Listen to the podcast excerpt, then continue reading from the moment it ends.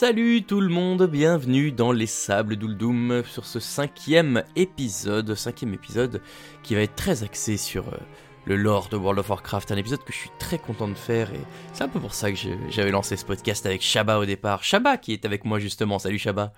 Salut Altiron, ça va bien? Eh ouais, génial, très très hâte comme dit de, de vous raconter toutes ces histoires puisqu'aujourd'hui euh, on va vous parler d'un sujet... Euh, euh, qui a été très omniprésent pendant l'extension de Légion, en l'occurrence les armes prodigieuses. Alors les armes prodigieuses, euh, il y en a 32, on a calculé, je crois. Euh, je crois que c'est... Alors il y a 12 classes, il y en a 3 par classe, les druides en ont 4, les DH en ont 2. Donc, ça fait 36.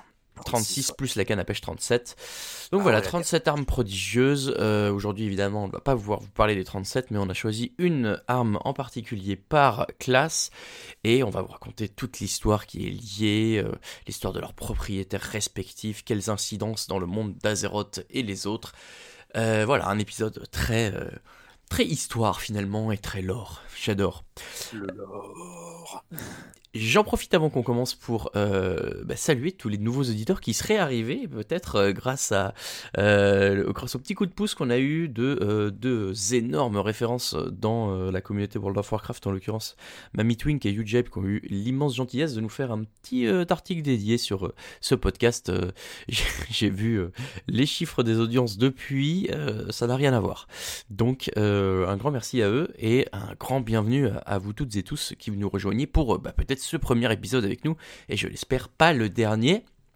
On vous l'a dit donc, aujourd'hui le sujet les armes prodigieuses, 12 euh, armes que Shaba et moi allons tour à tour vous narrer.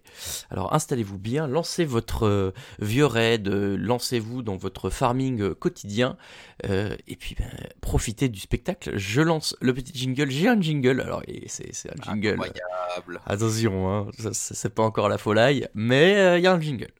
On se retrouve après.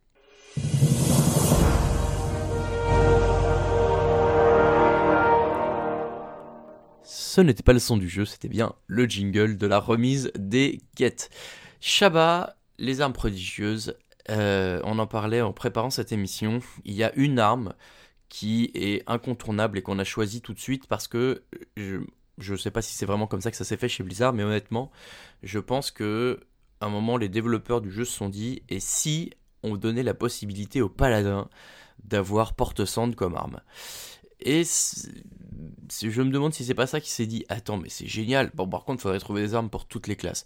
Eh ben attends on a qu'à faire ça. Et une arme par spécialisation en plus. Ah ouais let's go en l'occurrence euh, voilà on va commencer par euh, les armes des paladins pour rappel, il y a trois armes, on vous l'a dit, il y a euh, la main d'argent qui est pour la spécialisation sacrée, il y a garde vérité, le bouclier et forge serment pour la spécialisation protection, et donc porte-sonde pour la spécialisation vindicte. Et je vais vous raconter l'histoire, et je vais te la raconter à toi aussi, Shabba, mais je suis sûr que tu connais déjà bien, l'histoire de porte-cendre. Tu peux, un petit peu. Porte-Sand qui est quand même une des armes les plus emblématiques de toute l'histoire de World of Warcraft et de Warcraft. Porte-Sand c'est simple, euh, je, vous, le résume. Hein l'arme elle est purifiée, puis corrompue, puis purifiée, puis corrompue, puis purifiée, et aujourd'hui vous avez la version purifiée. Euh, et elle est très liée, vous allez le voir, à l'histoire des Morgren. Ça commence avec Alexandros Morgren, qui, euh, pendant la Deuxième Guerre, en affrontant un, démoniste orc à la bataille du Mont Roche Noir, trouve une espèce de cristal noir. Euh, j'ai trouvé des rumeurs qui alors ça c'est rien de confirmé, mais en tout cas, dans beaucoup d'avis généraux, ce serait le cœur d'un arou noir, donc c'est vraiment un truc euh, très bourrin en termes d'énergie euh, maléfique. Et quand il le prend, il se blesse à la main, rien n'arrive à le soigner. Et il garde le cristal des années, il en fait rien. Et puis au bout d'un moment, il demande à plusieurs chevaliers de la main d'argent, des paladins, de euh, purifier le cristal avec lui parce qu'il est persuadé que euh, la lumière et l'ombre sont euh, les, deux, faces d'une même pièce et que en apportant l'énergie de l'un à l'autre, ça peut le transformer. Dans ces chevaliers de la main d'argent, il y a notamment l'inquisiteur Fairbanks, pour ceux qui se souviennent de Vanilla. Il était un des boss cachés du monastère écarlate. Et aujourd'hui, quand vous y retournez dans la version Pandaria, il est mort dans la petite pièce derrière euh, caché avec la torche dans le mur là. C'est lui euh, l'inquisiteur euh, mort-vivant. et donc il, il, purifie le cristal tous ensemble. Quand le, le, cristal est purifié, il devient un artefact hyper puissant de lumière et quand Morgren le touche, ça guérit sa main, donc incroyable. et il demande à Mani Bronzebarbe de forger une arme avec ça. au milieu, là, c'est l'espèce de, boule que vous voyez au milieu de l'arme. Mani, qui à ce moment-là croit que le fléau vient de tuer son frère Muradin, donc il forge ça un peu vénère en, impliquant toute sa rage et sa haine du, fléau là-dedans, et ça devient une arme euh, que Morgren utilise pour. Euh, alors j'ai écrit foutre le sbeul, je suis désolé, c'est pas très RP, mais c'est vraiment ça en fait. Ah C'est-à-dire que avec euh, Morgren devient genre le, le, destructeur du fléau, il, il les massacre à tour de bras, il laisse derrière lui un sillage d'eau carbonisé qui donne son nom euh, de porte-cendre à la lame. Sauf que le problème, c'est que Morgren se fait trahir par son fils Renaud, euh, qui lui plante l'épée dans le dos euh, en, lui tendant un piège au monastère écarlate, et qui enferme l'âme de Alexandros dans l'arme et qui la corrompt. Donc là, on passe de purifié à corrompu une première fois. Kel'Thuzad, le célèbre, euh, c'est une liche, récupère le corps d'Alexandros, en fait un des quatre cavaliers qui défendent Naxxramas, et là vous l'aviez vu quand vous alliez à Wrath of the Lich King à Naxxramas, euh, Alexandros Morgren était un des quatre cavaliers de Naxxramas. Darion, donc, un autre fils d'Alexandros, vient tuer le père dans Naxxramas, récupère l'arme, et au moment où il récupère l'arme, l'âme de son père à l'intérieur lui demande de la ramener au monastère. Au monastère, il retrouve son frère Renaud, et un truc incroyable, c'est que l'âme d'Alexandros le père sort de l'arme, décapite Renaud euh, pour se venger, et, euh, et, ben, et tu pourrais dire, ça y est, l'arme est purifiée. Non, ça ne suffit pas. Ce serait trop facile. Ça ne suffit pas, et du coup, à la bataille de la chapelle de l'espoir de la lumière, que j'appellerai la chapelle la prochaine fois, parce que c'est très long comme titre, hein. dites-le au paladin, la chapelle de l'espoir de la lumière, voilà. Euh, Darion, le fils, donc, va se sacrifier en plongeant Porte-Cendre dans son cœur pour euh, repousser l'assaut de la, légion, du fléau euh, et détruire tous les morts vivants. De ce fait, il libère l'arme de son père et il purifie l'arme une deuxième fois. attention, on en est à la phase 2.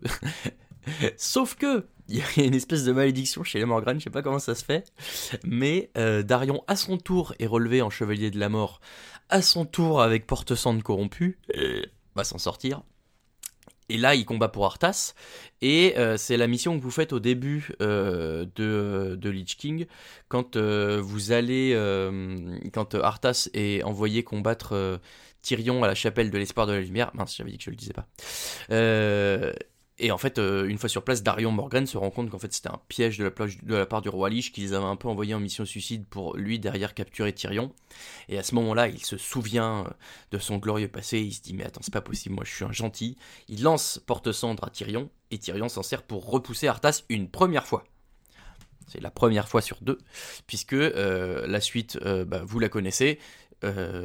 Tyrion, Darion, de son côté, forme les chevaliers de la lame d'ébène, qui deviennent les, chevaliers de la mort euh, gentils. Et euh, Tyrion, lui, va assister nos valeureux héros, c'est surtout nous qui allons tout faire le travail, hein, euh, au sommet de la couronne de glace, mais euh, avec Porte-Cendre, il va euh, attaquer Arthas et réussir à briser de givre son épée, on reparlera de cet épisode dans une prochaine arme, et mettre fin au, règne du roi Lich Arthas, et, aujourd'hui, donc les, les, paladins dans le jeu récupèrent cette version de l'arme de Porte-Cendre qui est à nouveau purifiée puisque ah oui, j'ai pas donné le détail, elle est purifiée quand Tyrion re-récupère l'arme et qui repousse sa race une première fois. Donc aujourd'hui, vous avez la bonne version qui a été corrompue deux fois mais purifiée à chaque fois. Voilà, une belle histoire. c'est corrompu, c'est purifié. Euh. Ah oui, c'est un peu le bazar, mais, mais c'est que c'est bah, finalement c'est le destin des Morgren euh, d'être à chaque fois des héros de la lumière, puis, euh, puis bah, malheureusement un peu contre leur volonté des héros du fléau. Mais par contre, la question que je me posais, c'était quand Portson était un légendaire simple, entre guillemets, dans, dans WoW, c'était la version corrompue Eh bah, c'était peut-être bien la version euh, entre les deux, euh, en l'occurrence, euh, quand avant que, que Darion ne, soit relevé, mais c'est bizarre parce que quand il est relevé, il l'a avec lui, donc je ne sais pas. Je ne sais pas. J'ai lu, il y, a plusieurs trucs, plusieurs endroits où je lisais que ce qui s'est passé à, WoW classique, en l'occurrence à Vanilla, avait été un peu modifié euh, par la suite et que du coup euh, il y a plein de trucs qui étaient plus vraiment canon euh, dans le lore. Donc, donc peut-être qu'on s'est dit, eh, tiens, Porte-Cendre. Et puis en fait, la vraie histoire de Porte-Cendre, vous venez de l'entendre maintenant, vous pourrez le dire.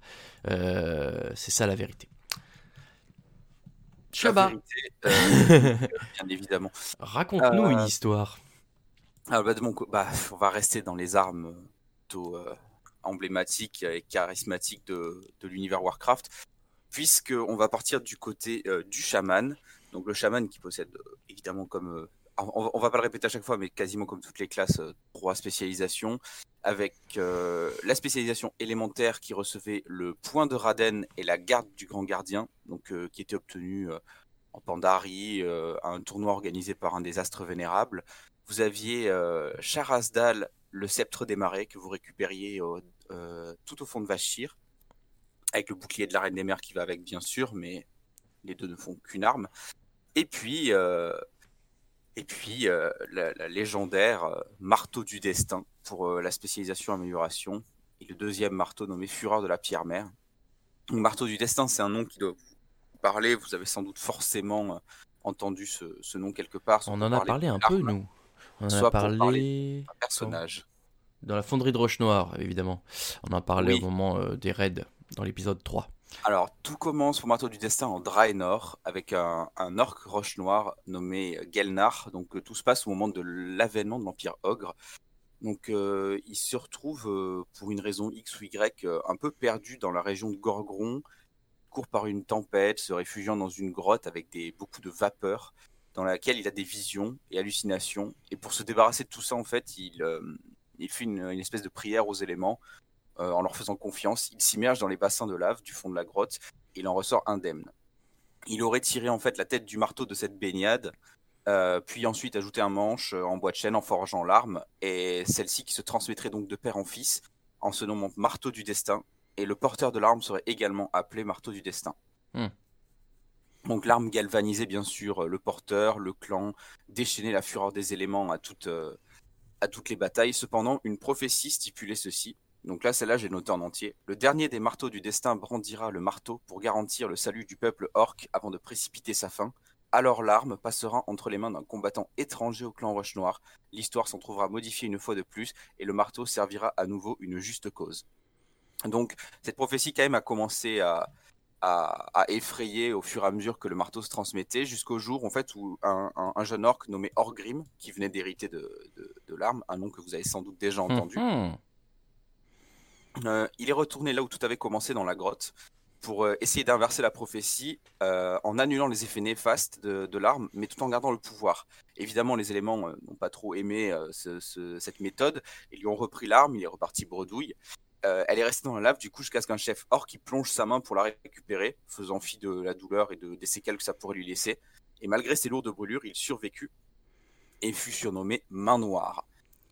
Donc, il utilisa le, marteau, pour forger euh, des armes pour que les orques repoussent les ogres. Et euh, une fois la guerre avec les ogres terminée, il rendit le marteau à Orgrim pour qu'il puisse perpétuer la tradition en le portant jusqu'à la mort. Jusque-là, Jusque-là, tout, euh, tout, tout, va bien. Et puis, euh, et puis, la première guerre arrive. Donc, euh, Orgrim déchaîne tous les pouvoirs du marteau pour exploser les rangs des humains. Mais par contre, il fait un truc qui est, il fait un truc assez déshonorant la, vers la fin du conflit. En fait, il a tué Main Noire pour légitimer sa position de chef de guerre de la Horde parce que ben, Main Noire, il y avait cette, il y avait cette histoire où il avait récupéré le marteau il avait quand même un fort charisme auprès de beaucoup de guerriers. Et euh, Orgrim, qui était, censé être le chef de la Horde à ce moment-là, était pas, très joyeux fait sur le fait que quelqu'un empiète sur ses plates-bandes. Donc il utilise, euh, il utilise ce qu'il peut pour, euh, pour, tuer, pour tuer Main Noire. Il met ensuite Hurlevent à feu et à sang, en tuant au passage, voilà, histoire de citer quand même un personnage emblématique humain, Anduin Lothar, le, le, général humain, le fameux lion de l'époque en lui explosant son home en un coup de, marteau. C'est dire euh, à quel point le marteau était, euh, était colère. Euh, après cette guerre, Orgrim, du coup, il a senti qu'il y avait un truc qui allait un peu moins bien. Il s'est mis à faire un peu profil bas, mais tel Sorcro dans, dans, BFA, il s'est retrouvé encapuchonné en essayant de libérer des orques dans des camps de travail dans lesquels ils avaient été mis par les humains. Et pour ça, il avait besoin d'un soutien.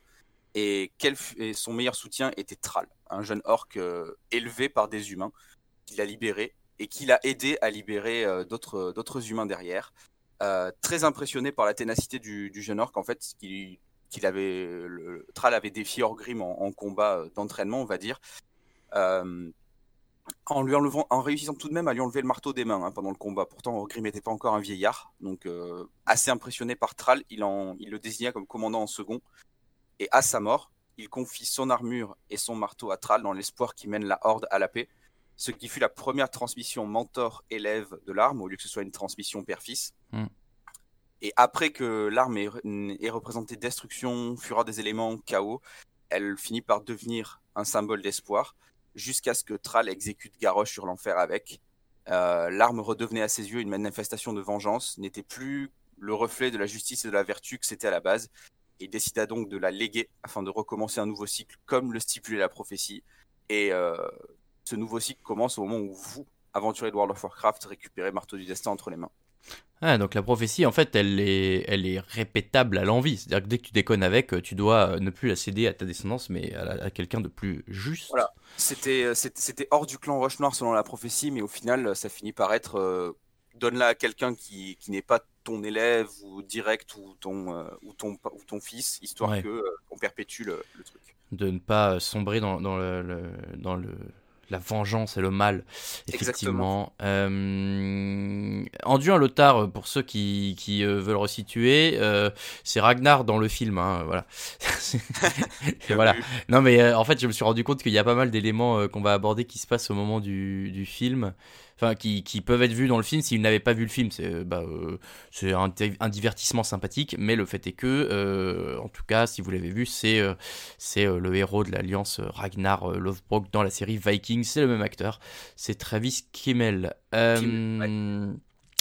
Belle histoire, effectivement, que Marteau du Destin, et effectivement, vous avez déjà entendu ce nom-là, notamment, j'imagine, grâce à Thrall. Euh, eh ben tiens, on va rester. Et eh, voilà, tu vois, je... c'est incroyable. Je me fais mes propres transitions. Quel génie. On a bien fait hein. euh, horrible, le mec s'envoie des fleurs. Non, le... en l'occurrence, on va vous parler. Je vais vous parler euh, des armes prodigieuses de voleurs. Alors, je vais d'abord vous dire que il y a les lames de l'effroi pour la spécialisation hors la loi que on va récupérer en pourchassant l'amiral de l'effroi Elisa et son équipage mort-vivant. Il y a les crocs du dévoreur euh, qu'on récupère à, euh, un type qui s'appelle Akari Ombre Trip et qui sont euh, les deux dagues de la spécialisation finesse qui sont d'anciennes, enfin les dents d'un gangre chien préféré de Kil'jaeden. Et il y a les régicides. Et alors les régicides, donc ce sont les, les, les armes de l'aspect assassinat. Deux dagues angoisse et chagrin. Euh, et, alors ces deux dagues, angoisse et chagrin, elles sont, euh, elles sont liées de très près à l'histoire d'un personnage assez important dans, dans l'histoire de WoW. Euh, c'est Garona Miork. Alors Miork, en l'occurrence, c'est pas un surnom, c'est la vérité, puisque c'est une Miork Midraenai. Et en gros, ces armes, donc, elles ont été forgées par Main Noire dont on venait de parler, euh, sur la demande de Gul'dan, au moment où, Gul'dan euh, avait son conseil des ombres euh, et ses démonistes, et il, voulait trouver un moyen de, de, garder le contrôle sur les clans orques, et pour ça, il a demandé un peu un petit coup de main à son meilleur bro Kil'jaeden, et Kil'jaeden lui a dit ok pas de souci euh, voilà euh, du, du, matériel, des matières premières que tu ne trouveras nulle part ailleurs. Fais des, fais des armes avec ça. Hop un petit peu de pouvoir magique euh, de Kil'jaeden avec histoire de rendre le tout encore plus sympathique et, euh, et, donc ces deux armes, euh, au moment où il les forge, c'est Main Noire qui leur donne leur nom, Angoisse et Chagrin. Et, euh, Gul'dan les a confiées à, Garona, qui était un peu sa protégée, qu'il avait élevée dans le but de faire son assassin perso, et qui allait éliminer les différents troublion qui pouvait y avoir, troublion euh, qui pouvait y avoir dans la horde de faire euh, pour que lui garde le contrôle. La particularité de ces armes-là, c'est que quand on tue quelqu'un avec, la blessure est toujours différente. On ne sait jamais euh, si tu as été tué par un coup d'épée, un coup de lance, un coup de hache ou quoi. Et ça évitait tout soupçon sur Gul'dan et Garona. Et en plus, ça semait un peu la zizanie dans les clans orques que Gul'dan venait calmer pour garder le contrôle. Et en fait, euh, Garona, elle n'était pas hyper euh, à l'aise avec ça. Elle a toujours essayé de, repousser cette idée de, devenir l'assassin de, Gul'dan, mais euh, à travers l'esprit de Kil'jaeden enfermé dans les armes, Gul'dan la, manipulait et, lui faisait faire bah, ses, ses, quatre volontés en termes de rétablissement de l'ordre un peu discret. Quand la Horde essaie, essaie d'envahir Azeroth la première fois, tu l'as dit au moment de la première guerre, Gul'dan, lui, il envoie Garona pour surveiller Medivh euh, parce qu'il veut s'assurer que, le gardien remplit sa part. Euh, elle fait mieux que le surveiller, puisqu'ils vont avoir un enfant ensemble qui s'appelle Medan. Et alors attention, Medan, je vous donne son, sa, race. Il est du coup un quart orc, un quart dranaï et moitié humain. Alors, il ne doit pas y en avoir 40 comme lui dans le monde, mais euh, c'est le cas. Et pendant qu'elle surveille Medivh, elle, elle, devient assez amie avec Khadgar, l'apprenti de Medivh elle finit par fuir la horde et essaye de se rapprocher des humains. Ça, pareil, vous l'avez vu probablement dans le film où euh, elle, euh, elle devient euh, pote avec Lane qui est le grand-père d'Anduin, qui est le père de Varian Vryn, qui est le roi d'Hurlevent à cette époque. Sauf que, à travers les armes qu'elle a encore avec elle, Gul'dan manipule une fois de plus son esprit et elle se retrouve à tuer Lane alors que euh, bah, c'était son ami et qu'elle n'avait pas du tout prévu de le faire. Euh, d'ailleurs, euh, je, lisais des histoires comme quoi Anduin, le petit-fils à ce moment-là, non, Variant, Variant, pardon, à ce moment-là, voyant son, père se faire tuer, voyait Garona pleurer en tuant Lane, bah oui, mais parce qu'en fait c'était contre sa volonté. après ça, il est recapturé par la Horde. c'est Eitrig à ce moment-là qui est le, le commandant local qui, l'a fait surveiller. Elle essaye de s'ouvrir à lui en disant sais, c'est pas ma faute, euh, moi euh, je suis plutôt quelqu'un de sympa. Et alors, euh, du coup, lui il la croit pas du tout, pense qu'elle essaie de la manipuler. Donc il l'enferme. Elle s'enfuit à l'autre bout d'Azeroth et en fait réalise que c'est la faute des lames si elle a encore ses visions, parce que même à l'autre bout d'Azeroth, elle continue d'avoir des visions. et donc elle va cacher les lames elle va demander à un de ses amis euh, mage mort-vivant, euh, Meryl Gangrorage, de les cacher, qui est aussi le, parrain et un peu le, le, mentor de, de, son fils Medan. Euh, l'histoire des, lames va s'arrêter là. Garona, elle va avoir une histoire encore un peu plus longue où elle va essayer de retrouver son fils et de, tuer les, traquer les derniers, euh, euh, membres du Conseil des Ombres. Et elle va tomber sur, elle va tomber sur Shogal et, son marteau du crépuscule, qui lui va l'utiliser pour elle. Mais les armes, en tout cas, elles sont cachées et on les récupère quand Garona veut retourner à Hurlevent pour tuer une espèce de secte locale qui découle du Conseil des Ombres. elle a repris ses armes à ce moment-là. Petite facilité et euh, au moment où elle se fait capturer par euh, le SI7 et Mathias Shaw, et vous avec, et eh ben euh, finalement vous récupérez les armes parce que vous, vous serez gentil, vous n'allez pas tuer des gens avec. Enfin, si, mais des gens, méchants, quoi. voilà. Donc voilà l'histoire des, des, régicides bah, qui a été évidemment appelé comme ça suite, suite au, meurtre de Lane Vryn, roi de Hurlevent. Voilà. Là, j'apprends des choses parce que ben moi j'ai joué voleur, j'en ai monté qu'un. J'ai j'ai pris Spear la loi. Ah. Je suis pas trop penché sur euh, sur le lore parce que moi j'ai un peu de mal à être discret dans World of Warcraft. Donc ça fait le camouflage, tout ça c'est pas trop ma cam. Je, joue voleur comme je jouerais un guerrier, c'est-à-dire euh, je fonce ah dans le bah, tas. Or la loi, c'est parfait pour ça. le lore voleur, j'ai pas trop, euh, j'avais pas trop euh, pioché dedans et bah du coup je j'apprends. Mm. Voilà. Mais Garona, c'est un personnage qui est, hyper intéressant et je vous dis, il y a une grosse partie. J'ai zappé la moitié de son histoire parce que bah, là, elle a plus les lames et nous, on est sur les, sur les armes. Mais bah, c'est ouais, ouais, c'est passionnant. Et puis là, on va revenir de toute façon encore sur Medivh dans les autres trucs. Vous allez voir, il y a, y, a, plein de choses qui, qui, qui s'imbriquent les unes dans les autres. C'est l'histoire dans l'histoire, c'est vraiment. D'ailleurs, euh, euh, Monsieur Gangrorage dont tu parlais euh, est également le premier PNJ du domaine de classe des mages. Hein, dans, Meryl Gangrorage, oui, tout à fait. qui... Mais alors c'est marrant parce qu'il a plein de noms différents. Parfois c'est Gangrorage, parfois c'est Tombivert, parfois c'est c'est Tomborage. Je, voilà, y a, je sais pas, ils sont pas bien décidés entre eux tous les gens qui ont écrit des trucs sur le lore de Warcraft. C'est la beauté, du lore. Hein. Oui, et puis de la, de la traduction aussi, je pense. Oui, je pense que c'est peut-être intimement euh, lié euh, au résultat. Hein. Euh, alors, ensuite, de mon côté, on va partir, on va faire un grand virage. Cette fois-ci, c'est difficile de trouver, de trouver une quelconque, une quelconque liaison entre les deux parties. Je, voilà. Mais on va partir du côté des moines. Yes.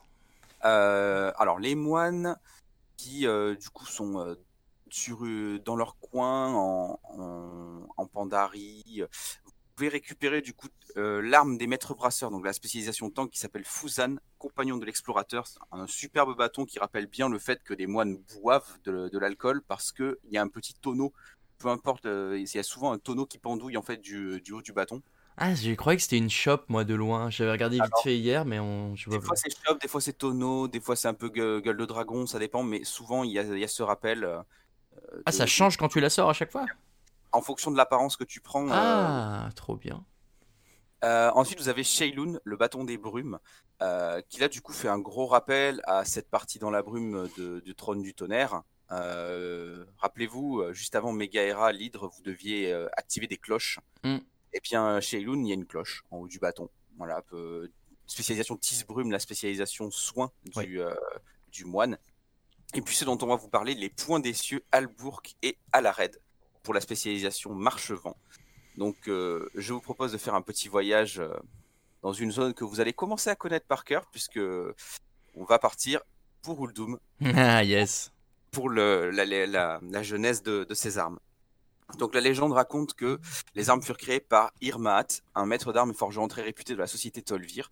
Donc, euh, les Tolvir sont On, en, a touché quelques mots quand on parlait de, du, du Lduar, euh, no- notamment euh, pour, pour les titans, mais euh, les Tolvir sont directement des créations des titans qu'ils ont implantées là pour qu'il y ait une société qui vive non loin de la forge des origines qu'ils avaient implantée à, à Uldum. Donc du coup, voilà, il y avait une, toute une société qui découlait de ça, et Irmat était un des esprits les plus brillants d'Uldum, considéré comme un modèle et très habile forgeron. Il était tellement habité par ce qu'il faisait, en fait, il considérait que ses mains étaient un, prolongement direct de la volonté des titans, euh, et euh, pour empêcher que du coup euh, les, forgés par les titans que son peuple était tombent sous l'assaut des, des, des en- des envahisseurs des ténèbres, il cherchait à tout prix à créer des armes toujours plus puissantes, de manière à, maintenir ou à rétablir un ordre. Donc au bout d'un moment, il passa par l'étape magie. Il, se, prit d'admiration, euh, voire euh, d'obsession pour, euh, pour Mur Céleste, le royaume de l'air dans le plan élémentaire, le domaine d'Alakir, et commença à forger des armes imprégnées avec la magie de l'air. Et comme premier gros coup, on va dire qu'il a, forgé quatre cimetières qui représentaient quatre djinns. Il invoqua ensuite les djinns pour les lier aux armes. Donc à chaque fois que quelqu'un allait manier l'arme, bah, le djinn se battrait à ses côtés. Donc il avait fait d'esprits élémentaires puissants euh, des servants du peuple Tolvir. Donc évidemment, les armes commencèrent à attiser beaucoup de convoitises, à déchaîner des passions. Mais lui, lui n'était pas satisfait parce qu'il voyait la puissance qui était enfermée encore euh, dans Mur Céleste, dans le plan élémentaire, et il se disait, c'est pas suffisant ce que je fais. Donc très arrogant, il se dit, je vais faire mieux. Il décide donc de forger des armes à un pouvoir incommensurable et les nomma Albourg et Alared. Le but était que la puissance reste quasiment à jamais indomptable de manière totale. Donc euh, une fois forgés, il les surnomme les points des cieux. Et ils avaient pour vocation de contrôler le vent en fait, contrôler le Hmm. vent lui-même. Et pour ça, il fallait dompter Alakir, le seigneur suprême des vents. Et oui. Donc, il prépare son rituel durant des semaines. Il l'initie très discrètement pour ne pas euh, éveiller trop les soupçons du seigneur élémentaire. Et après une incantation, euh, quelques éclairs, des bourrasques, c'était fait. L'essence était liée aux armes et il était persuadé d'avoir accompli l'impossible. Et il s'est couché satisfait, chose qu'il n'avait pas fait depuis euh, 45 ans à peu près. Et euh, malheureusement, euh, Alakir était, euh, a toujours été un élémentaire connu pour être vicieux, pernicieux et fourbe. Et une, fois, une fois encore dans cette, dans cette histoire, en fait, il a piégé quelqu'un, à savoir Irmat. Irmat a été piégé par Alakir, qui fomentait contre lui depuis de, de longues, de longues années, notamment depuis les cimetières et les djinns. Parce qu'au moment où les djinns ont été invoqués et liés aux armes, Alakir est entré dans une rage folle. Et plutôt que de concentrer des attaques directement sur Uldum à ce moment-là, il a préféré, à sa manière, faire quelque chose de, euh, comment dire, de malsain et de rusé. Donc, euh, l'arrogance et l'obsession du forgeron euh, creusaient sa tombe depuis longtemps. Euh, tout a été balayé par euh, la- l'attaque d'Alakir, Irmaat, la forge, ses créations, les bâtiments autour. Alakir anéantit même toute personne s'approchant des créations qui avaient été infusées à la magie des vents. Donc, euh, les Tolvir, ils ont dit Ok, on a compris le message, on arrête de, toucher à ça. Ils ont transporté les âmes dans le désert, les ont enfouies et n'y touchèrent plus pendant des millénaires. Sauf qu'avec le cataclysme, Uldum, qui était une zone invisible aux yeux de tous, fut révélée et Alakir fut tué. Donc Hmm. les djinns sont- ont commencé à devenir, euh, se sont émancipés, sont devenus un petit peu incontrôlables parce qu'ils n'avaient plus de seigneur référent. Et euh, ils se battaient tous pour récupérer le trône vacant d'Alakir. Et l'un d'entre eux, appelé Tifinius, a décidé euh, de rechercher les vestiges et les reliques issus d'Irmaat euh, et possédant la magie de son seigneur décédé. Donc il est sorti de Mur Céleste euh, et il est parti dans le désert d'Uldum, là où il sentait en fait la présence de son seigneur. Il finit par creuser et trouver les points des cieux, mais à peine qu'il les touchait qu'il a failli se faire emporter euh, par l'énergie chaotique contenue dans les armes, qui était toujours aussi euh, indomptable. Donc il s'isola pour euh, maîtriser le pouvoir et finit par revenir à Mur Céleste pour faire cesser toute dissension entre les différentes djinns et prendre le contrôle du domaine. Même si en termes de stratégie, il n'était pas très très fort, vu qu'il avait une telle puissance avec les points des cieux, bah, il l'emporta assez facilement. Mais disons que c'est une guerre civile au sein des djinns et, et, du plan élémentaire qui a fait beaucoup de dégâts les élémentaires d'air étaient complètement décimés, mais Tiffinus n'était pas quelqu'un du genre euh, patient. Donc en gros, euh, vous êtes fatigué, c'est pas grave, on retourne à la guerre. À ce moment-là, en Azeroth, il y avait la Légion qui faisait les assauts. Rappelez-vous, c'était l'événement de pré-patch de l'extension Légion, où vous aviez des, invasions de la Légion euh, un peu partout dans Azeroth. Donc Tiffinus profite de ce moment pour attaquer Uldum et commence à balayer toute forme de résistance. Cependant, l'état de ses troupes, qui étaient usées par les guerres internes au sein des djinns et de Mur Céleste, euh, en fait qu'il ne, fait ne pouvait plus avancer au bout d'un moment. Et en plus, ben, c'est pas que les armes commençaient à se rebeller, mais il prenait peu à peu conscience en fait que maîtriser ces armes-là demandait beaucoup trop et que en fait il, en effleurait juste la surface et qu'il ne pouvait pas vraiment contrôler ces, armes-là. Donc encore une fois, euh, ces armes ont causé la perte de leur porteur à cause de son arrogance, comme le forgeron qui voulait absolument faire quelque chose de puissant. Lui, il voulait absolument être puissant, contrôler, contrôler des gens, dominer, conquérir. Et euh, trop impétueux, trop impatient, il fut repéré. Son entreprise échoua.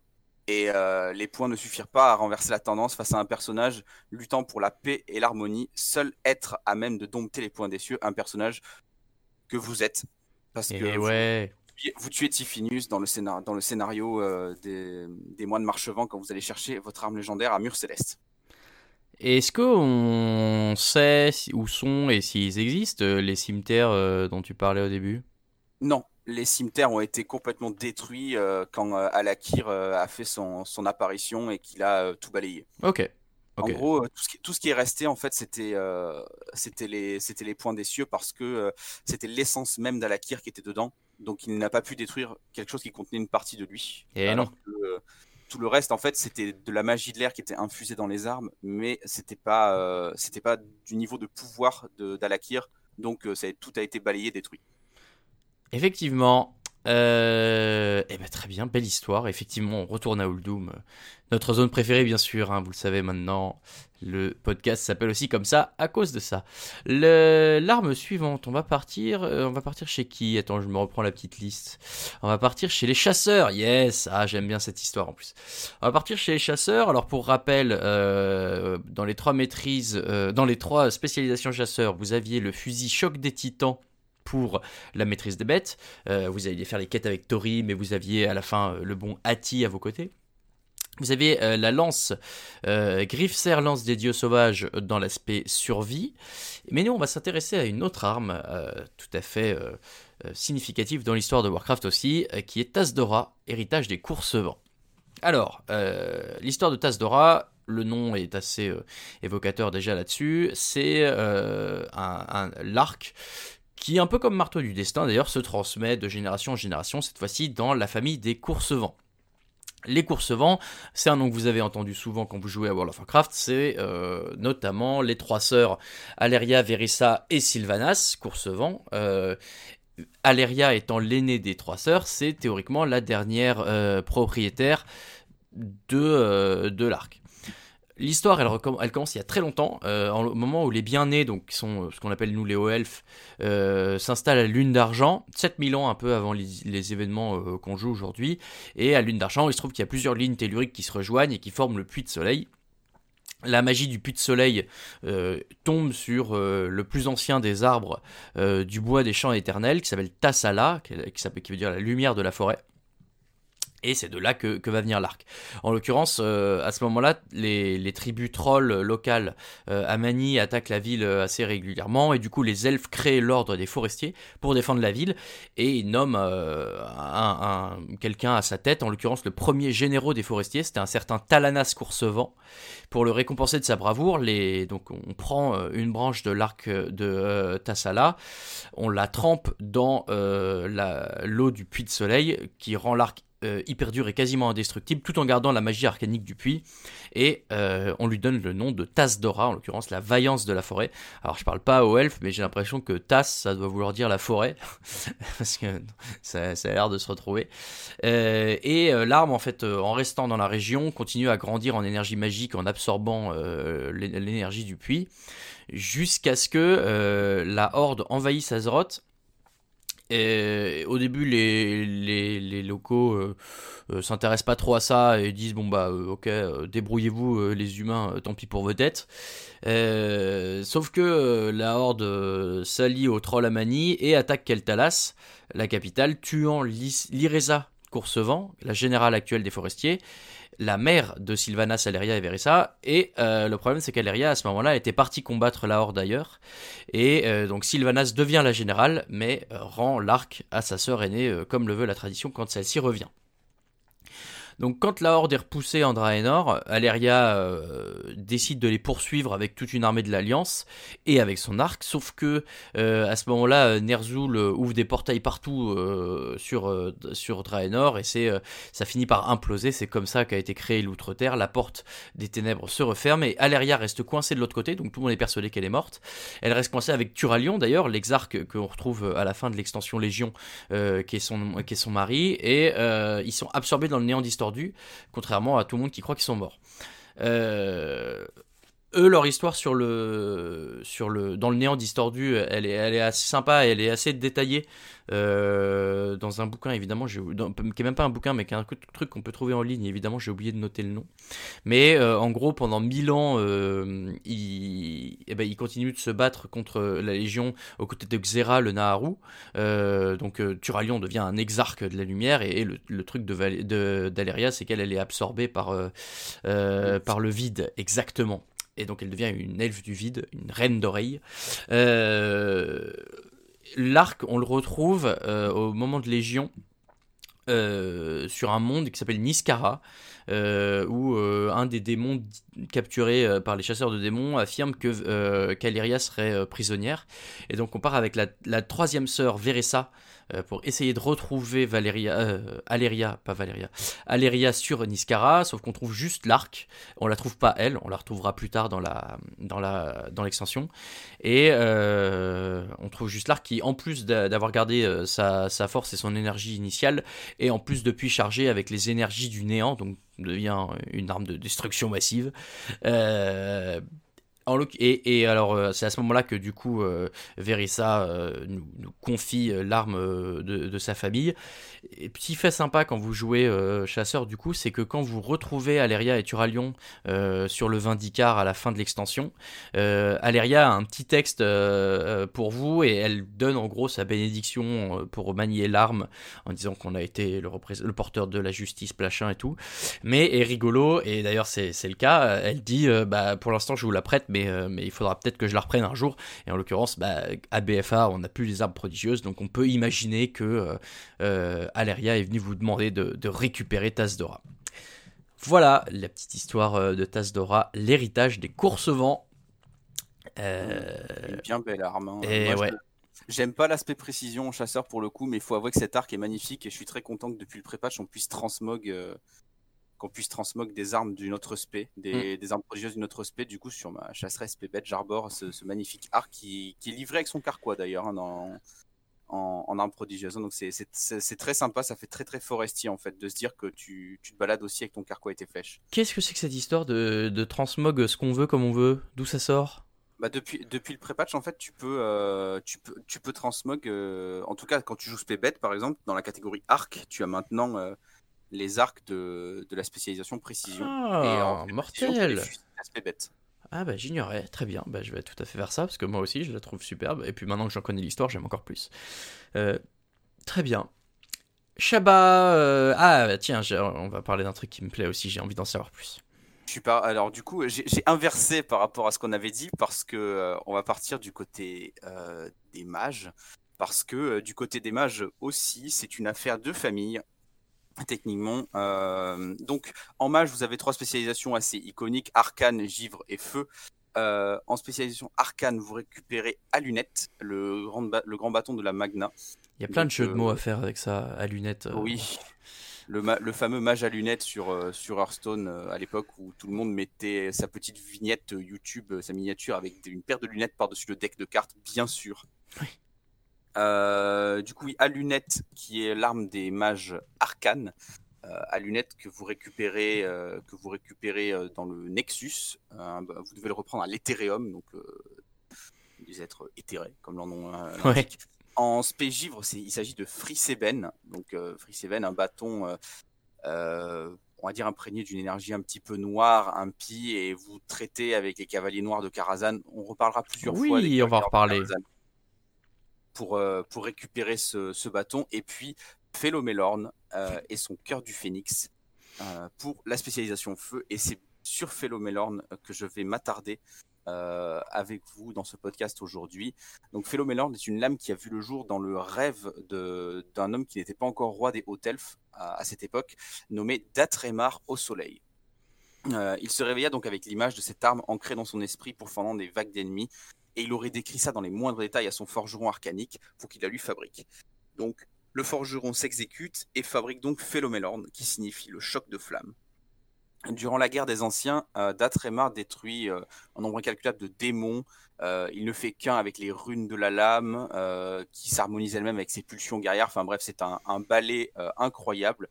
Mais et du coup, cette lame devient commence à, rentrer dans la légende des hautes elfes et encore plus de la famille au soleil, du clan de la famille au soleil. Mm.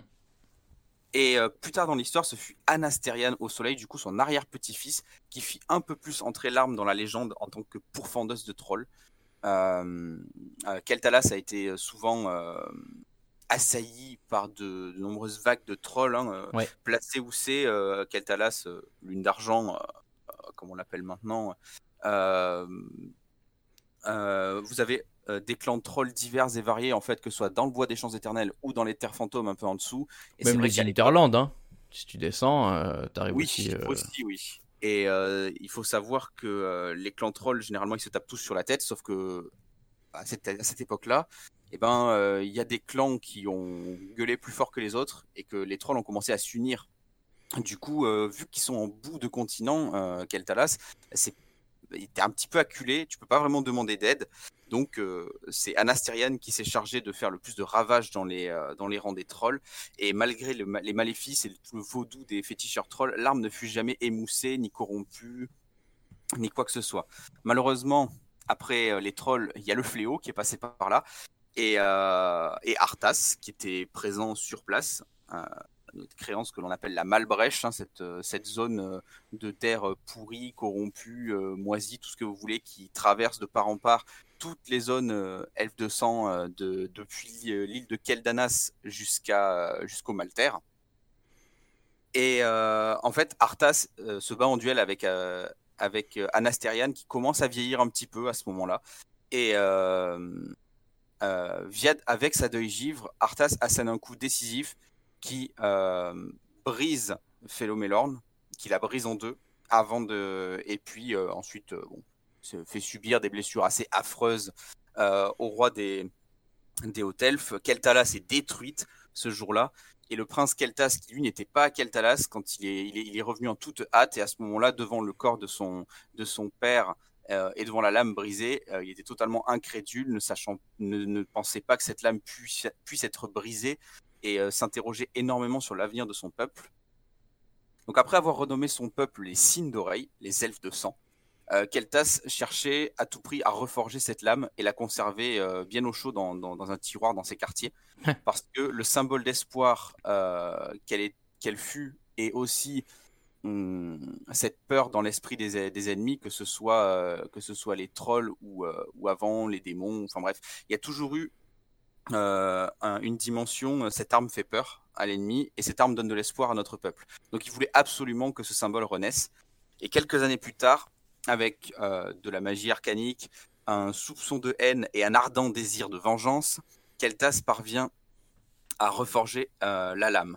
Donc faisant face à son tour à Arthas, Keltas commence à engager la discussion un peu avec lui, euh, en essayant de lui faire euh, de lui faire un petit rappel. Te rappelles-tu de Philomélorne Et euh, Arthas lui dit une lame, attention avec une lame brisée. elle n'en est que plus facile à redétruire si vous la reforgez en disant qu'en fait, il était très facile d'essayer de rebriser l'arme à l'endroit où elle avait déjà été brisée, car même, même reforger, recoller, recolmater, tout ce que vous voulez, il y avait toujours une faiblesse qui restait dans l'arme à cet endroit-là. Euh, Keltas finit par être très impétueux comme on connaît Keltas, un but de sa personne. Et euh, du coup, Brandy quand même fait l'Omélorn en mode je vais te la mettre mon coco, parce qu'il s'est fait déjà casser son bâton par Arthas. Excusez pour le langage, on sort un peu du lore là aussi, mais. Euh, euh, c'est pour que vous visualisiez quoi. Un tantinet énervé par la perte de son bâton, il dit bon, c'est bon, là j'ai assez parlé, on va sortir Philomélorn là maintenant tout de suite. Et bah, en fait, Arthas, il n'en a rien eu à faire. Il a, il a battu Keltas et il lui a pris il lui a pris Philomélorn et, et a enfermé l'arme dans la citadelle de la couronne de glace. Donc Arthas, euh, au niveau de Keltas, après vous avez tout ce, cette phase sur lui, euh, sur laquelle je vais aller très très vite, où euh, il se pose beaucoup de questions, il, il, trahit son peuple, on va dire, en, en partant pour être un des généraux d'Illidan en Outre-Terre. Donc là, vous êtes sur, on, on, part sur le Keltas qui est appelé le traître, et une une descendante d'Anastériane nommée Liandra au Soleil finit par découvrir où la lame de son aïeul était, et elle se mit en quête de la retrouver pour revendiquer le trône après la trahison de Keltas. Mais au final, euh, bah, une fois dans la citadelle, euh, c'est, alors c'est très bien fait dans, le jeu quand on cherche des informations là-dessus, dans le domaine des mages, dans les grandes archives. Euh, en plus de l'histoire, vous avez par moments des fois des extraits de journaux ou de, biographies pour, on va dire, pour étayer le, propos. Et dans son journal qu'elle écrit euh, et que du coup euh, reste dans la couronne au vu de, son funeste destin. Elle disait maudite couronne de glace. Euh, elle se perdait dans le labyrinthe que c'était. Et au moment en fait où elle arrive enfin dans la salle où est gardé Philomélorn, elle rentre dans la salle et la porte se referme derrière elle et elle se retrouve piégée en fait dans la même salle que la que l'arme. Donc dans son dans son dans ses textes, dans ses écrits, elle dit qu'elle a fini par trouver l'arme dans cette maudite couronne de glace, mais qu'au final, ça n'a que peu d'importance puisqu'elle risque de mourir à côté de l'arme sans pouvoir l'utiliser. Euh, cette information-là finit par parvenir aux oreilles d'un clan de mages, euh, elfes de sang également, nommé les Saccages Soleil, qui sont menés par euh, Aetas, un mage plutôt réputé et, et on va dire puissant. les Saccages Soleil venaient de se faire expulser en fait du, Haut Conseil du Kirin Tor donc leur clan n'avait plus voix au chapitre dans les décisions que prenait le, Conseil magique. Et là, cette information euh, pour euh, Aetas, ça a été tout de suite, euh, ça a été tout de suite le truc qui allait permettre au Saccage Soleil de réintégrer le Conseil du Kirin. Mais pour ce, pour ce faire, ils ont besoin d'un aventurier aguerri. Et c'est là que vous intervenez. Comme par hasard. Donc voilà, la, quête, c'est d'aller chercher Philomélorn dans, dans, la, dans la citadelle quand on est mage-feu. On est d'accord que c'est une euh, dague, euh, C'est une épée à une main. C'est une épée, d'accord, très bien. Je... C'est une sorcelame, épée à une main. Très bien, effectivement, je, je pensais que c'était une dague, mais très bien. Euh, oui, bien sûr, Phénoménal, à chaque fois, j'ai l'impression d'entendre euh, Kael'thas dans, dans les différents jeux Blizzard dans lesquels il apparaît. Euh, on enchaîne. Ah oui, avec les démonistes. Ah, les démonistes. Alors ça, ça j'ai pris beaucoup de plaisir euh, à, aller chercher les informations sur ces armes. en ne pas démoniste. Euh, non, mais, mais j'ai découvert avec plaisir le lore. D'abord, à savoir qu'il y a le crâne du Manahari quand on joue la spécialisation démonologie. crâne du Manahari qui est associé à l'échine de Talkiel. du côté de l'aspect... donc ça, c'était démono. La, l'aspect euh, destruction, c'est le sceptre de Sargeras. Bon bah voilà, il faut aller voler euh, le sceptre de Sargeras à Gul'dan dans la tombe du dit titan. Eh ben, bon, bon chance, hein Ouais, allez, bisous Et enfin, euh, moi je vais vous parler d'Ultalèche, la faux de deuil vent, qui est l'arme de la spécialisation affliction. Alors, Ultalèche, d'où vient son nom? Déjà, il faut savoir que la faux, euh, elle est, le nom l'indique un peu, responsable du bazar qui est à Yvon aujourd'hui et euh, du bazar qu'il y avait aussi dans la tête de Medivh. Ça, on va y revenir. Donc, Ultalèche, à la base, c'était un démon que euh, Sargeras avait banni sur Mardoum quand Sargeras était encore gentil. avant, Sargeras, il, prenait les titans, il les foutait sur le plan prison qui est Mardoum, là où vous avez votre domaine de. J'ai dit quoi Les titans Oui, les titans. Ouais, bon. Finalement, c'est ce qu'il a fait après. Mais, euh, donc, il, bannissait les démons sur Mardum, qui est votre domaine de classe quand vous jouez chasseur de démons d'ailleurs. Euh, et là-bas, les démons étaient emprisonnés, mais Ultalèche, euh, qui, était, euh, qui s'était fait enfermer là, c'était un peu le caïd local de la prison, euh, c'est lui qui dirigeait un peu tout, il faisait un peu son petit truc. Et quand Sargeras a vrillé, euh, qui est devenu le titre en noir, il est allé sur Mardoum et il, a menacé de buter tous ceux qui ne rejoignaient pas son, son projet, ceux qui rejoignaient son projet, c'était, c'est devenu donc la Légion Ardente. Évidemment, Ultalèche a refusé, avec un petit groupe de démons, Sergeras, pas très content, a forgé une faux en gants graciés dans les flammes de Mardoum et euh, les a tués avec, enfermant ainsi leur âme dedans au passage. Du coup, malédiction, tous ceux qui manient la faux se font manger leur âme par euh, celle-ci juste avant de mourir. Euh, ce qui n'est pas très sympa. Beaucoup l'ont porté pour, pour le service de, de Sargeras. Il y a eu euh, plein de no-name, hein, je vais pas vous mentir, on ne les nomme jamais, euh, mais euh, à chaque fois ils se font dévorer leur âme. C'est alors qu'arrive euh, Satayel, Satayel qui était une Eredar hyper puissante, qui était une nécrolite, c'est-à-dire qu'elle était la première à, maîtriser la magie des, morts et des vivants et d'aller lier un peu à la magie gangrénée. Donc voilà, elle était un peu la première à réussir à faire ça. Et quand Sargeras a vu qu'elle s'en sortait aussi bien, il l'a envoyé avec la faux Ultalèche, du coup, euh, sur Azeroth pendant la guerre des anciens pour euh, châtier euh, les habitants, pour voilà, qui, bah, la ferme, c'est tout simplement.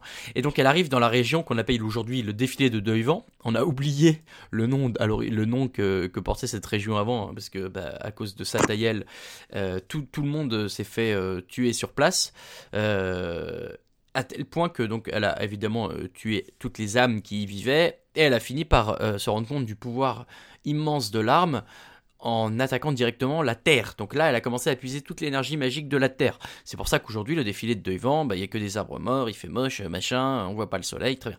C'est que tout a été absorbé par euh, la magie de la faux.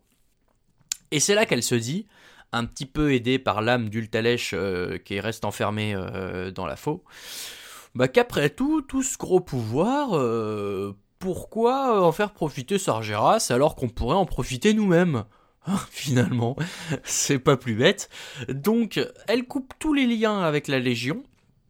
Elle se cache pendant plusieurs siècles en se disant que euh, pendant que la faux gagne en puissance, elle va rester euh, un peu sous les radars et que le jour où elle sera suffisamment forte, elle ira tuer Sargeras. Vous vous en doutez, ah, Sargeras? oui, vous vous en doutez, Sargeras n'est pas ravi. Et euh, Sargeras, du coup, se dit qu'il va falloir, il va avoir besoin d'aide. Il envoie des visions à un des gardiens de Tirisfal, les gardiens de Tirisfal qui étaient cet ordre euh, de mages censés protéger Azeroth.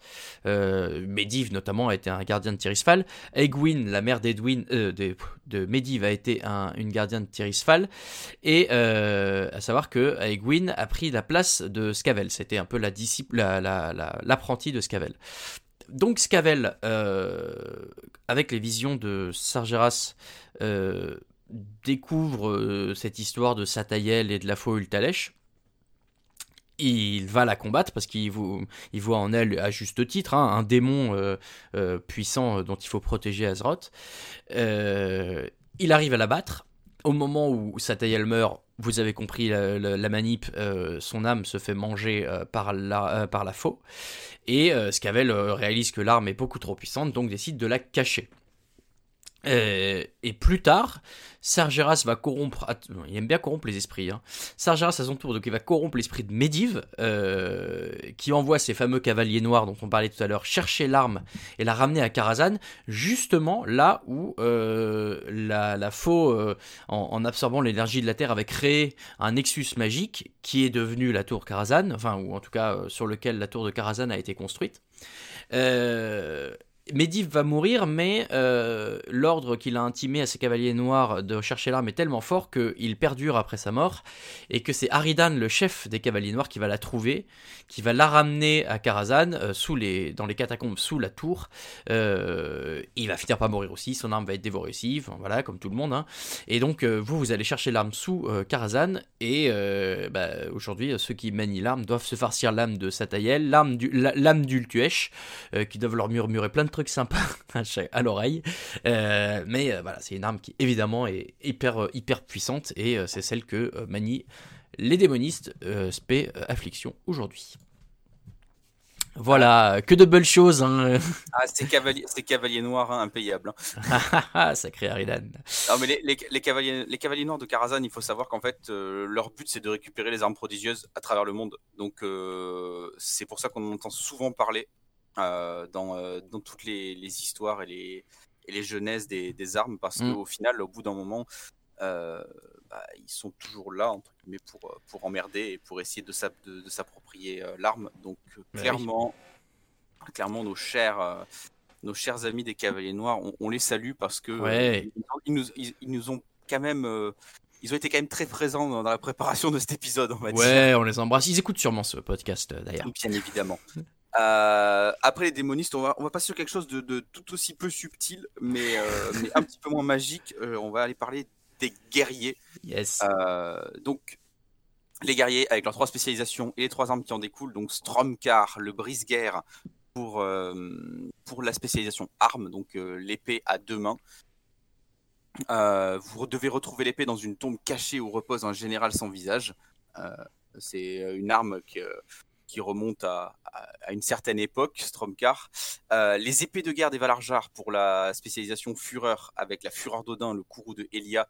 Euh, vous devez aller les reprendre dans Helheim, qui est le, royaume des, morts, des, euh, des, on va dire dans le, bah, dans la mythologie vricule, quoi. Dans la mythologie vricule, voilà, tu as fait chercher le, chercher le mot. Bien sûr. Et, euh, et, puis celle dont je vais vous parler, euh, du coup, pour la spécialisation protection, la spécialisation tank, donc l'écaille du garde-terre, le grand bouclier, ainsi que point écaille, l'épée euh, qui va avec. Donc pour cette arme-là, quand je retrouve mes notes, on y est, parfait. on a déjà un petit indice dans le nom déjà de qui on va croiser. Alors on va, on va se replacer il y a des années et des années, il y a des millénaires même, à la création des salles des valeureux par Odin. Donc euh, Odin crée les salles des valeureux pour y, euh, euh, avec son armée qu'il appelle les Valarjar. Et de nombreux vricules en fait voulaient intégrer les rangs de, cette armée et ils cherchaient absolument à se mettre en valeur pour y parvenir. On va s'attarder sur un vricule nommé Magnar, surnommé Brise-Glace par ses semblables suite à de nombreuses conquêtes en Orfandre et euh, parce que c'est celui qui a sans doute mis le plus de cœur à l'ouvrage en fait pour atteindre le, statut de Valarjar.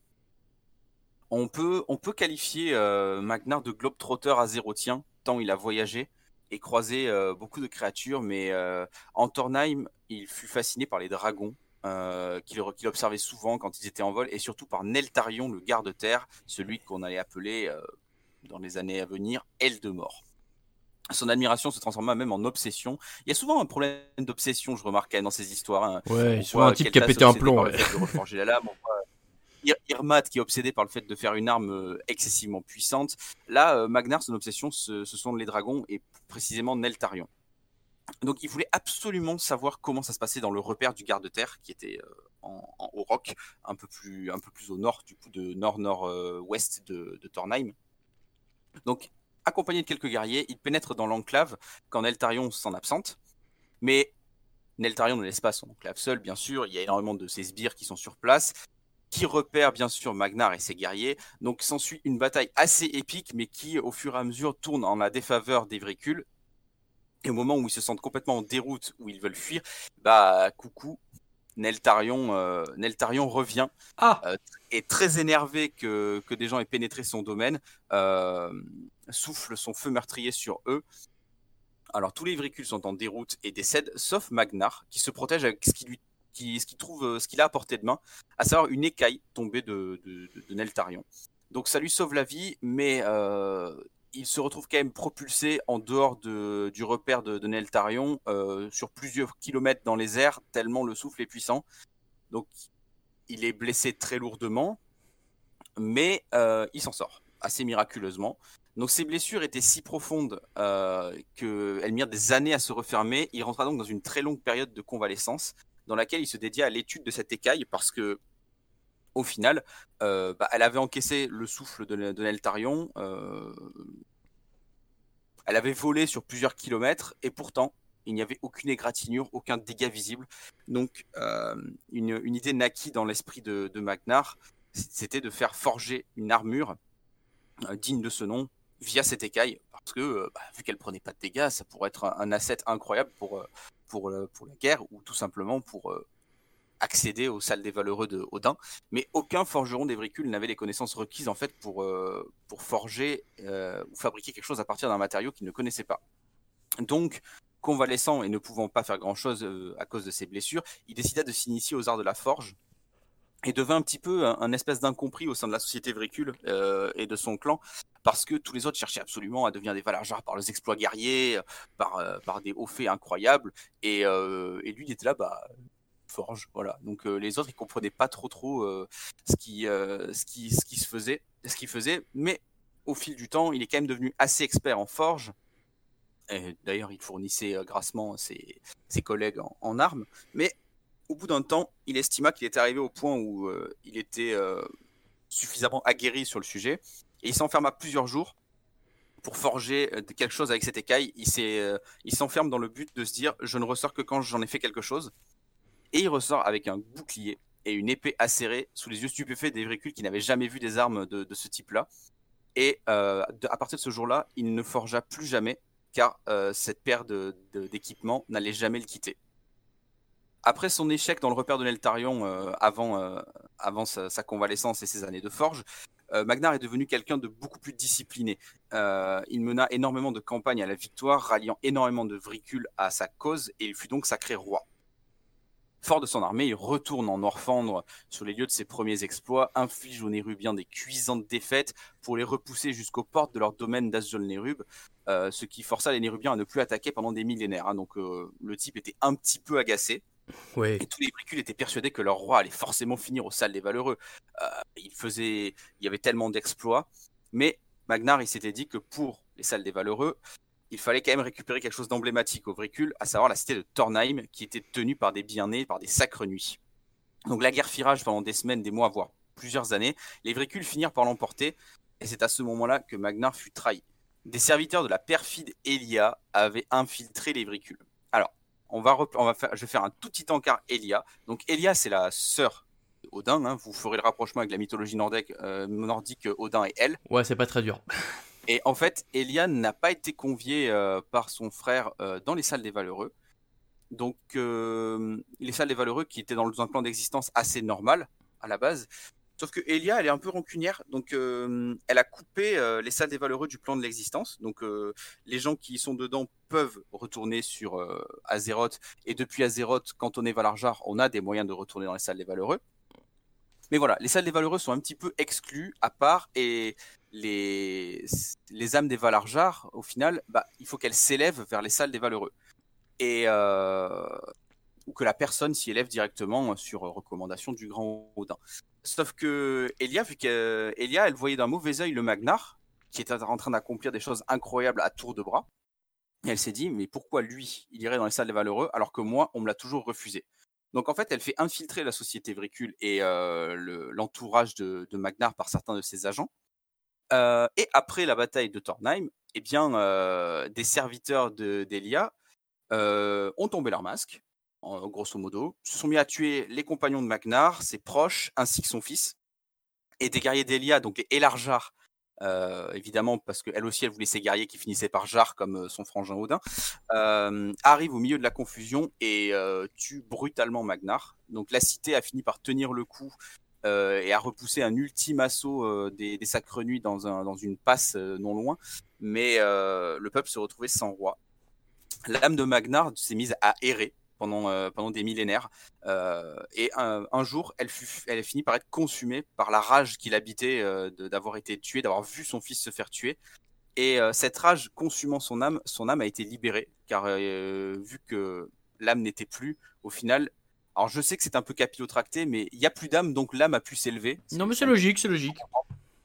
Pour rejoindre son fils aux côtés d'Odin.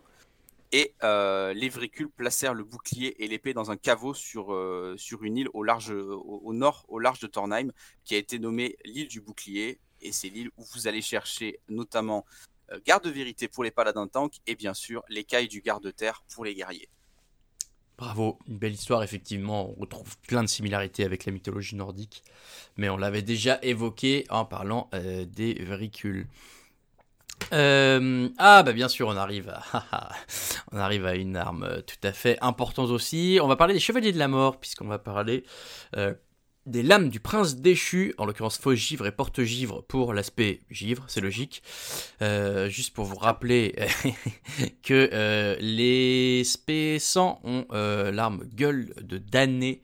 oui, qu'on trouve aussi d'ailleurs sur Niskara comme l'arc de, des, des, des, des comme par hasard.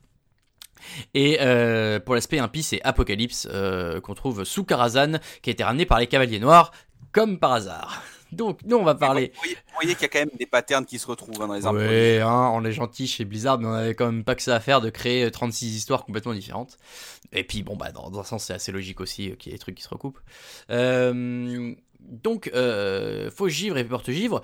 En fait, faux givre et porte givre, euh, c'est tout bête, mais ce sont des morceaux euh, de, euh, de l'épée de givre quand, elles ont, quand elle a été brisée par Tyrion au moment de l'attaque de la citadelle de glace dans Wrath of the Lich King.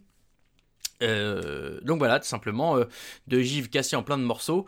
Euh, les faux givres et porte-givres deviennent des, morceaux, des, deux armes à part entière. On n'a pas d'informations sur comment et pourquoi ces, deux morceaux-là sont devenus ça, mais du coup, je vais vous parler un petit peu de givre, qui est quand même aussi une arme emblématique, on peut le dire. à savoir que c'est une lame qui a été forgée par les Natérésim, les Natérésim qui sont ce clan de démons, et qui fait partie la lame de qu'on a appelé les artefacts du roi Lich. Il y a quatre artefacts du roi Lich en l'occurrence. Il y a de givre la lame, il y a la couronne de destruction qui est le casque qui permet de diriger euh, le fléau. Il y a les plaques de damnation qui sont l'armure de, euh, qui était l'armure de Ner'zhul. Et euh, il y a le trône de glace en lui-même qui est un des, artefacts aussi, qui est le seul endroit où, où on peut contenir la puissance du roi Lich, mais du coup le seul endroit où on y est, où on est comment dire, euh, sensible ou qu'on peut se faire tuer, en l'occurrence quand on est le roi Lich. Bon, il n'y en a pas eu 50 des rois Lich, hein. euh, il y a eu Ner'zhul au départ, et, euh, et, qui a été rejoint par Arthas. En fait, quand Ner'zhul meurt il, devient un esprit qui est, chargé de diriger le fléau sur Azeroth. Euh, mais pour ça, il faut une enveloppe charnelle et donc il, va, euh, choisir Arthas et avec l'épée, euh, il va capturer les âmes des morts pour en faire ses serviteurs.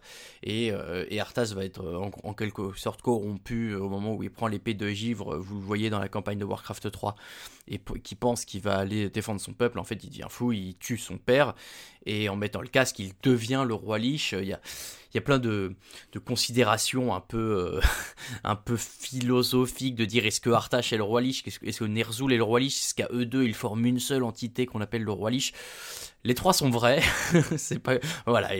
C'est le, roi Lich, c'est une espèce de titre un peu. Euh, Ner'zhul euh, a été le premier, Arthas aussi, mais eux deux cohabitaient dans la même map. Enfin voilà, c'est très compliqué et, pas forcément de ça qu'on parle. En l'occurrence, l'épée, ce que je peux vous en dire, c'est que euh, elle est composée de 10 runes. Et alors ça, je découvre les, règles de, des runes en Azeroth, mais apparemment c'est impossible à faire. Hein. Normalement, 10 runes, ce n'est pas possible. C'est la seule, c'est la seule arme au monde qui existe comme ça. Euh, avec cette arme, je vous l'ai dit, Arthas il va tuer son père notamment, il va transformer Sylvanas en Banshee. Et il va aller à, Keltalas euh, pour euh, utiliser le puits de soleil pour ressusciter Kel'Thuzad. Il va se battre avec Illidan quand Illidan venait le combattre au nom de Kil'jaeden et c'est Arthas qui va gagner avec deux givres. Et voilà, finalement, c'est Fordring qui va le défaire une première fois à la chapelle de l'espoir de la lumière. Souvenez-vous quand on parlait de porte-cendre, au moment où l'arme est, purifiée la deuxième fois. Et euh, ensuite à la couronne de glace quand euh, Fordring va casser l'épée en plusieurs morceaux. Et donc deux de ces morceaux-là vont devenir faux-givre et porte-givre. Voilà, euh, petit résumé, hein, parce que de givre vous connaissez bien, mais c'est de là que viennent ces lames prodigieuses.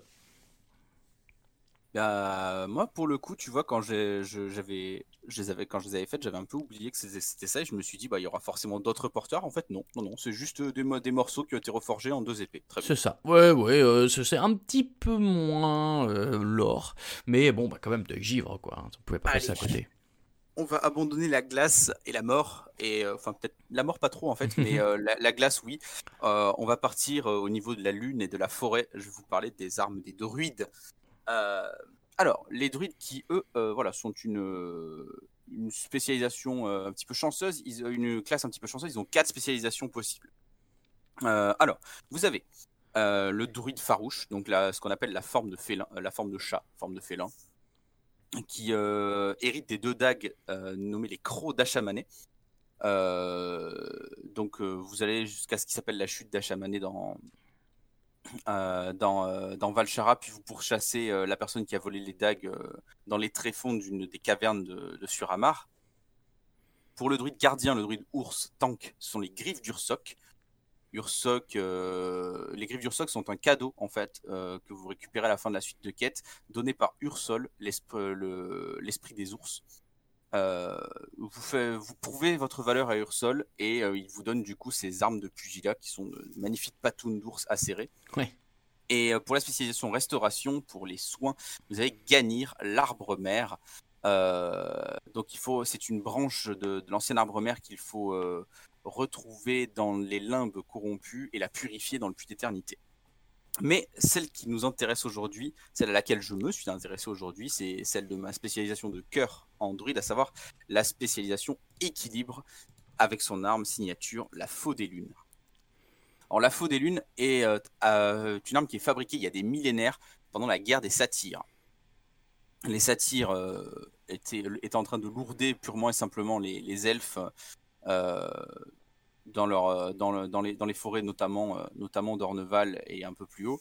Et euh, on va dire que pour recentrer, un druide du nom de Ralar Brascro était particulièrement énervé à cette époque-là parce que son meilleur ami Arvel a été tué par les satyres.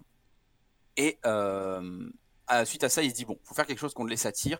On va utiliser la forme de la meute. Donc c'est une forme de druide que que, nous n'avons pas dans le jeu, mais qui apparemment était une forme excessivement dangereuse à utiliser. Et euh, le grand archidruide euh, à cette époque-là, Malfurion Hurlorage, déjà lui, eh ben. euh, lui refuse purement et simplement l'utilisation de cette forme en disant que c'était trop dangereux, qu'il ne fallait surtout pas succomber à cette forme parce que c'était peut-être un voyage sans retour. Donc il lui dit non, c'est juste pas possible. donc Ralar est très énervé très est très énervé contre Malfurion et très haineux euh, envers les satyres. Il va se servir de cette haine couplée au chagrin d'une femme, d'une prêtresse nommée euh, Bélisra Souffle Étoile, qui elle en fait est la femme de son défunt ami Arvel. Et en fait, sa haine couplée à son chagrin, euh, disons qu'il y a eu un petit consensus, il y a eu une réflexion commune et ils se sont dit bon, il faut qu'on fasse quelque chose. Donc ils ont réuni un croc du, de l'esprit Luke Goldrin. Et ils ont utilisé, ils l'ont réuni avec un bâton des lunes, donc euh, avec l'énergie euh, et la puissance divine de, de, de, la lune euh, utilisée par Bélisra pour créer la faux. Donc du coup, voilà, c'est une histoire déjà qui commence mal, haine, chagrin, on fait une arme interdite, tout ça pour les... pour, pour bolosser des, des satyres qui nous ont piqué notre meilleur ami slash mari. Et effectivement, la faux fit basculer la guerre des satyres en faveur des elfes, euh, de par sa puissance et les ravages qu'elle faisait, mais il y avait évidemment des effets secondaires quand Rallard l'utilisait, à savoir qu'elle transformait des druides en worgen, trop sauvages pour reconnaître alliés et ennemis. Donc là, Malfurion, qui est encore arrivé sur ses grands chevaux, euh, a décidé de couper court à tout ça. Il récupère la faux, il l'utilise pour bannir Rallard et les worgen dans le rêve d'Emeraude. La faux fut retrouvée des milliers d'années après. Alors ouais, c'est une histoire où il y aura beaucoup de trous, parce que les un petit peu comme avec la faux euh, des démonistes affliction, où beaucoup de no-name l'ont eu entre les mains, là c'est un petit peu pareil. Il y a eu beaucoup de propriétaires et surtout beaucoup de moments où on ne sait pas ce qui est devenu la faux. Mais elle est retrouvée une première fois euh, par une princesse elfe nommée Véline de Chante-Étoile. Et, que, et pour repousser les démons, en fait, elle utilisa la faux pour invoquer les Worgen bannis. Donc euh, sur le papier, bonne idée, parce que bah, les Worgen euh, sont tellement euh, sauvages et indomptables que les démons, ils, apprécient pas, tu vois, le, plan est bien. mais non elle, était totalement incapable de contrôler les Worgen, donc elle voulut solliciter un mage humain pour l'aider à, à, cadenasser un petit peu les Worgen, mais elle mourut, elle se fit tuer avant même d'avoir pu rencontrer le, le, mage humain, et la faux fut à nouveau perdue.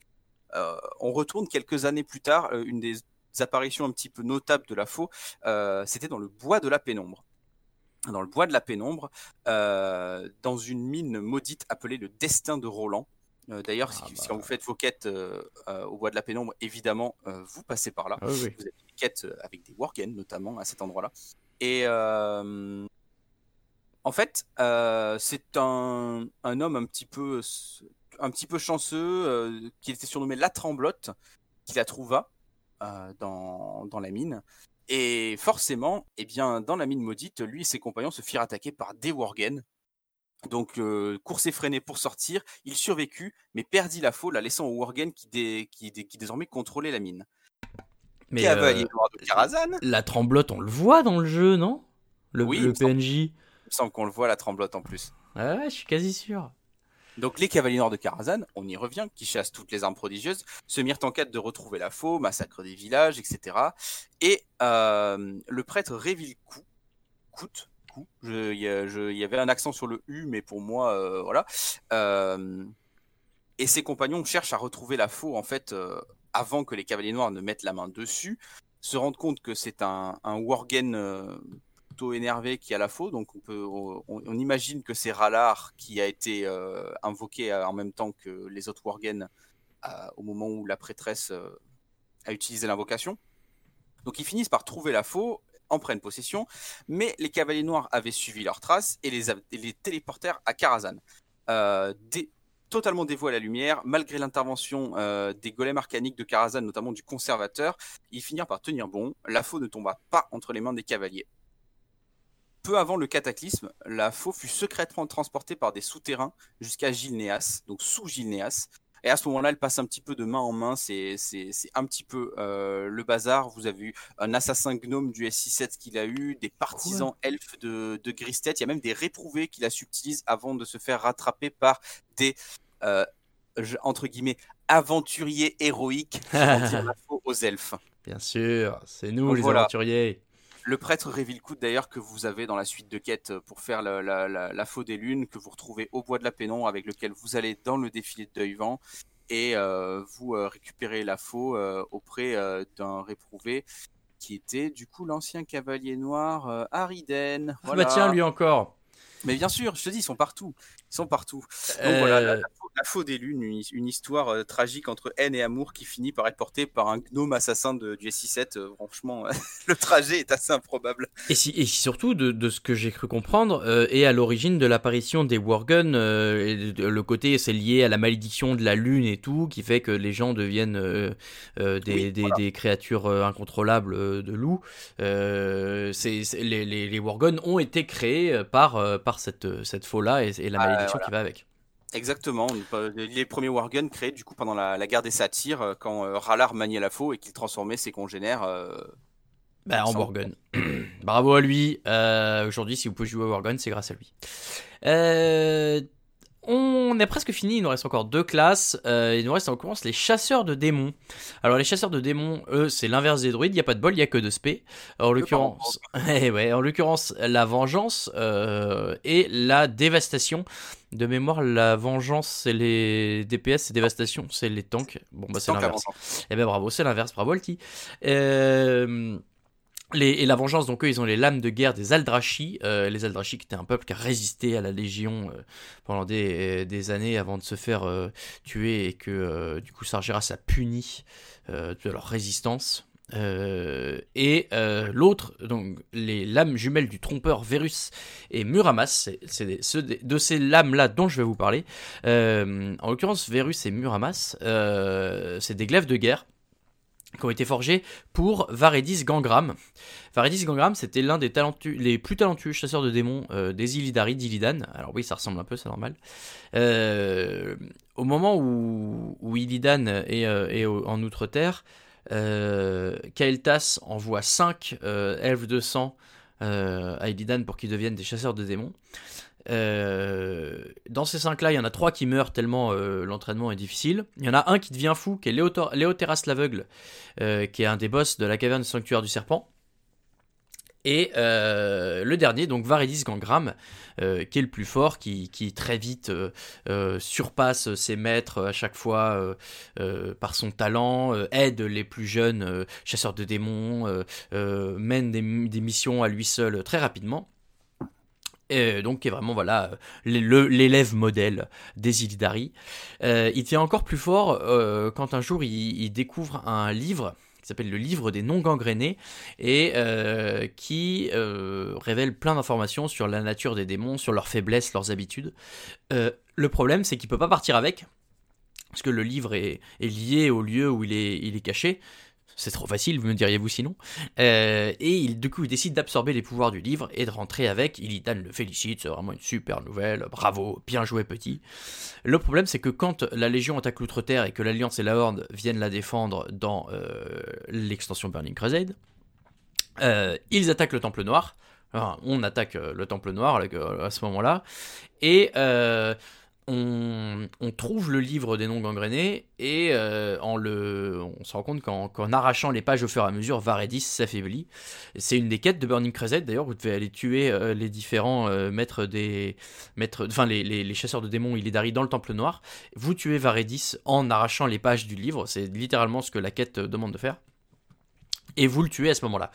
Son âme se fait récupérer par Kil'jaeden, lui aussi il est partout décidément, euh, et Kil'jaeden va le convaincre que Illidan et les, Illidari l'avaient trahi, dans la mesure où il dit euh, Mais attends, euh, tu te doutes bien que si la Légion Ardente avait récupéré le bouquin, on l'aurait gardé pour nous, on t'aurait jamais tué, alors que là t'es mort, c'est la faute d'Illidan. Alors ouais, Varedis il a pas trop le temps de réfléchir, ouais ouais c'est vrai, c'est vrai. Et du coup, Varedis accepte de recevoir une infime partie de l'âme de Kil'jaeden pour augmenter ses pouvoirs. Et en faisant ça, ses, euh, armes deviennent aussi imprégnées du pouvoir euh, de Kil'jaeden. Donc à ce moment-là, les deux armes qu'il avait sur lui, les glaives de guerre, étaient euh, pas mal. Ils deviennent giga forts. Il devient du coup une espèce de tracker et tueur d'Illidari pour se venger euh, il va les traquer partout dans, les, différents mondes pour euh, assouvir sa, vengeance. Et quand la Légion arrive aux îles brisées dans l'extension Légion, euh, y a les, les Illidari sont libérés petit à petit du caveau des gardiennes. Varedis vient et, il tue tous ceux qui sortent du caveau dans l'espoir de tendre un piège au plus puissant d'entre eux. Je vous fais un gros clin d'œil à travers mon micro. Qui peut bien être le plus puissant d'entre eux? Bah pas de bol, c'est nous. Et du coup, pas de bol, bah, on va tuer Varedis. Et du coup, bah, pas de bol pour lui, on récupère ses armes. Et donc on manie ces deux glaives de guerre qui, abritent en eux une partie euh, de l'âme de Kil'jaeden, les rendant particulièrement puissants. Voilà pour Varus et Maramus. Muramas, Muramas, ça ressemble, excusez-moi. Euh, et ben voilà, il ne nous reste plus qu'une classe, euh, Shaba Eh bien oui, il ne nous reste plus qu'une classe. Et d'ailleurs, je me disais que euh, Muramas, ça me fait penser à la Muramasa, qui est une arme qui tombe au plateau du Puy de Soleil, une épée à une main. Et j'ai surtout vu que en fait, euh... Muramasa dans, dans le, légendaire japonais aussi. Voilà, c'était c'était ça la la, la, référence a, priori de l'épée. Hein. C'est Muramasa Sengo qui était un épéiste japonais euh, de renom et dont on disait que les lames maudites inspiraient une soif de sang à celui qui les brandissait. C'est sans doute une inspiration euh, pour le nom de la lame. Vous retrouverez Muramasa si vous voulez d'autres références à Muramasa. N'hésitez pas à lire Samurai Deeper Kyo ou Kenshin. Les Muramasa sont très très présents dedans aussi. Bien sûr. Ensuite, du coup, la dernière classe, du coup, comme tu disais, les prêtres. Euh, alors, en prêtre, vous avez euh, Touré, le guide des Naru, qui était le bâton de la spécialisation sacrée, pour le coup, est un bâton absolument magnifique. Si je, le mets très très haut, si je devais faire une tier list des armes prodigieuses, vraiment. Euh, On pourra peut-être faire ça, tiens. Comment? On pourra peut-être faire ça, tiens, une tier list. Allez, un petit rajout. Allez. du coup, Touré, vous le récupérez, tiens donc à Niskara, parce que vous devez le retrouver et le purifier. Hum pour la spécialisation ombre, euh, vous avez quelque chose qui est très raccord avec euh, l'extension qu'on vient de vivre, à savoir la dague euh, Xalatat, la lame de l'Empire Noir, et son bouquin qui va avec les secrets du vide.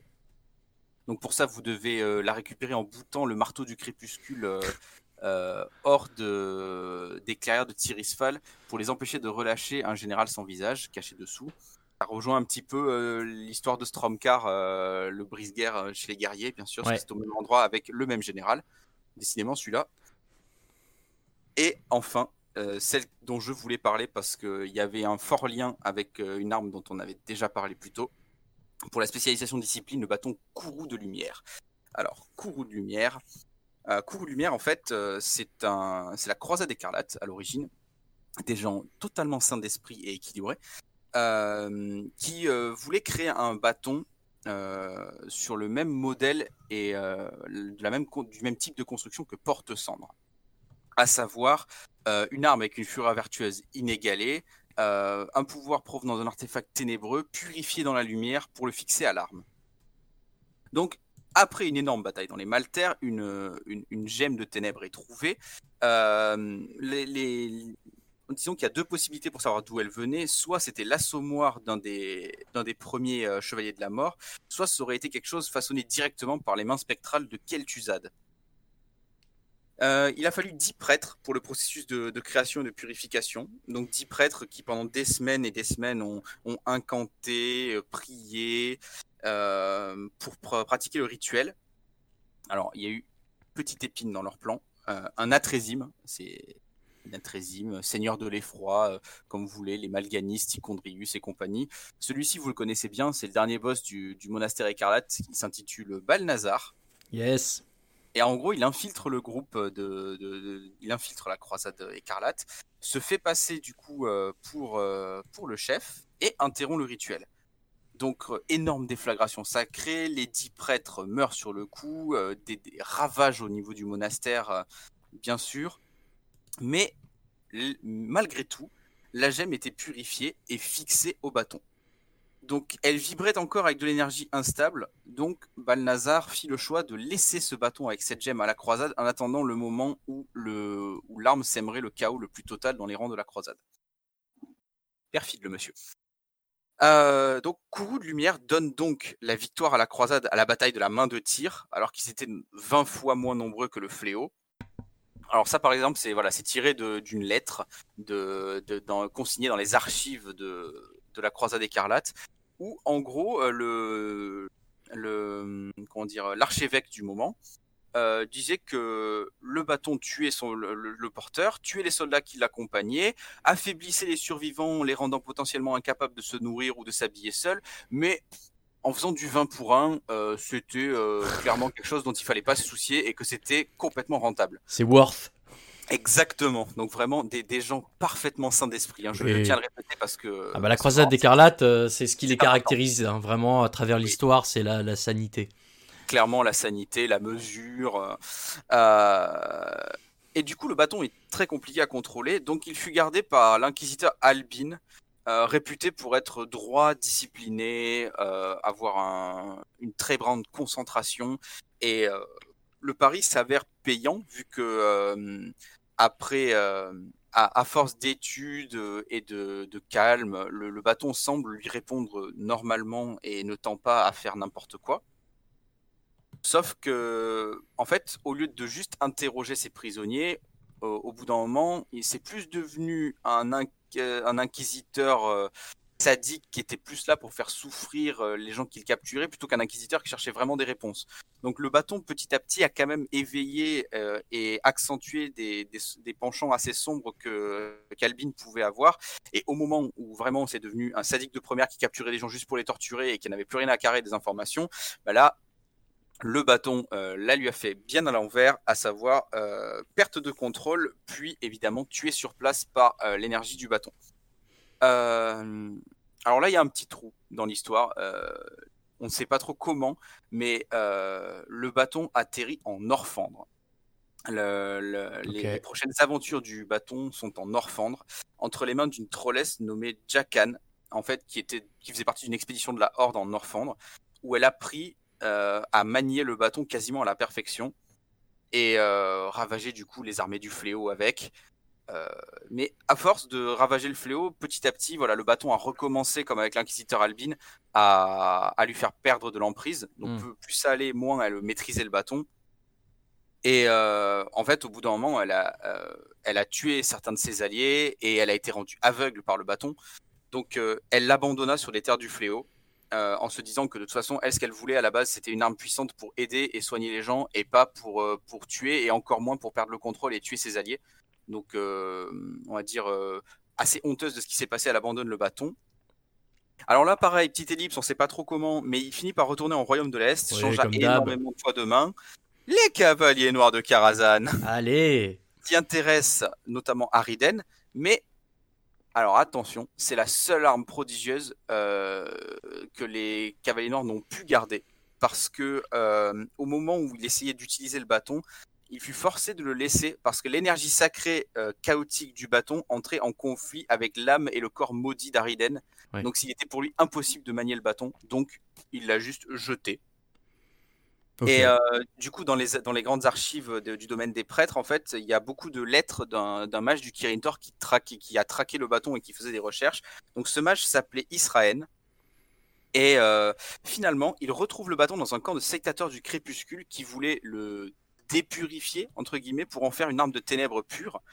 Donc euh, il, casse la, binette à tout ce monde-là, il récupère l'arme, euh, donc prévient le Kirin Tor euh, qu'il a récupéré l'arme et qu'il est en train de la ramener.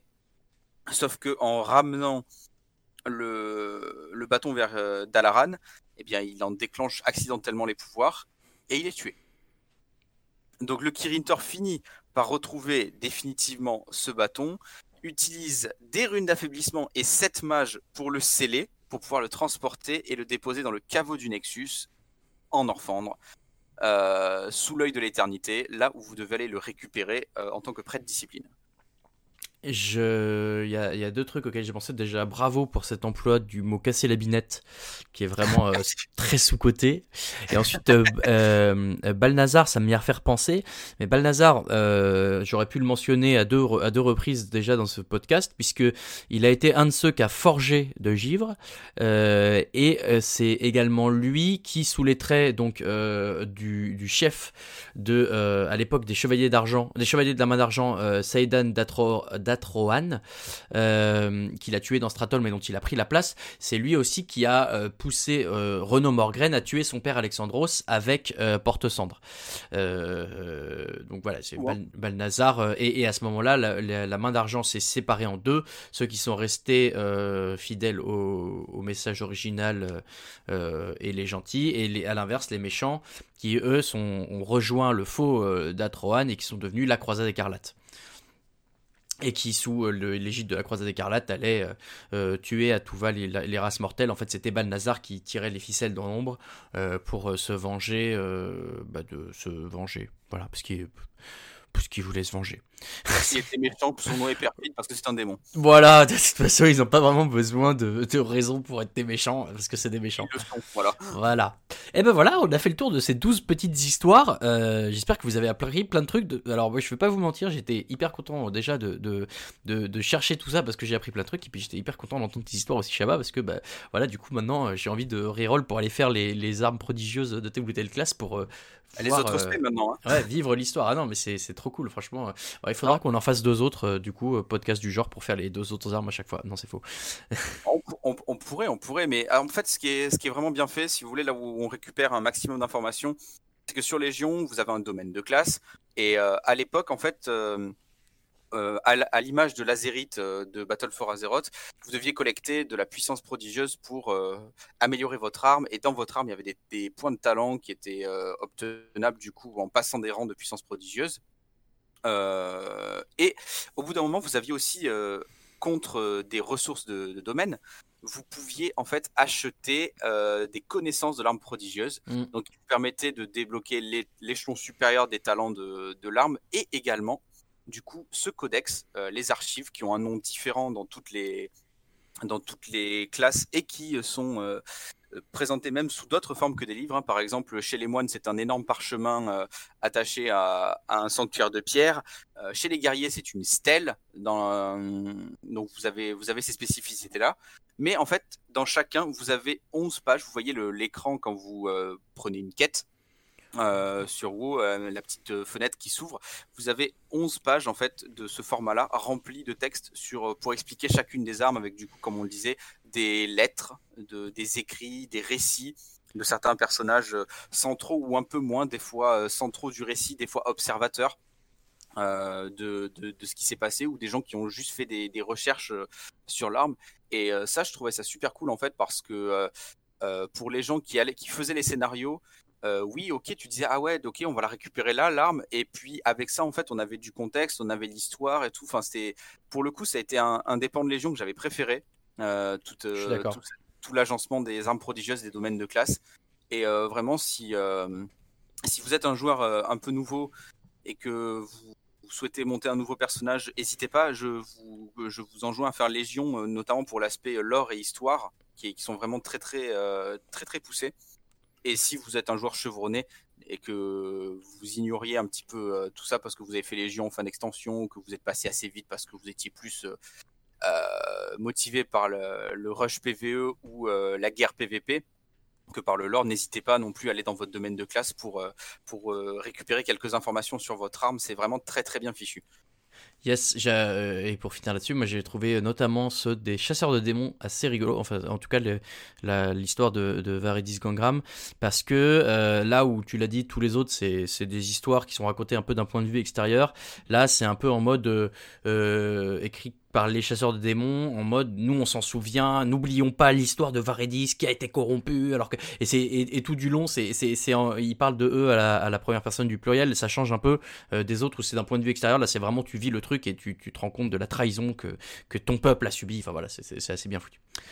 Euh, et ben voilà pour cette euh, grosse partie lore et armes prodigieuses. On passe tout de suite au petit le saviez-vous? News with news anchor Marley. Alors cette semaine, euh, on, va on va revenir un tout petit peu sur euh, le sujet de la semaine dernière, à savoir sur les montures, puisqu'il y a une euh, info qui est sortie cette semaine, et, justement je, parlais de ces montures-là la, dernière fois, donc ça me touche encore plus. en l'occurrence une monture, le tigre du Bengale, vous l'avez peut-être vu passer, qui est une monture qu'on voit dans le jeu, qu'on a vu une fois dans le jeu, mais qu'on a vu qu'une seule fois pour de vrai. En fait, il n'y a qu'une seule personne au monde qui peut l'avoir. Donc, si jamais vous voulez avoir le tigre du Bengale, sachez que vous ne l'aurez jamais. C'est bien triste, mais c'est comme ça. Pourquoi est-ce que, en fait, euh, il y en a qu'une seule dans le monde?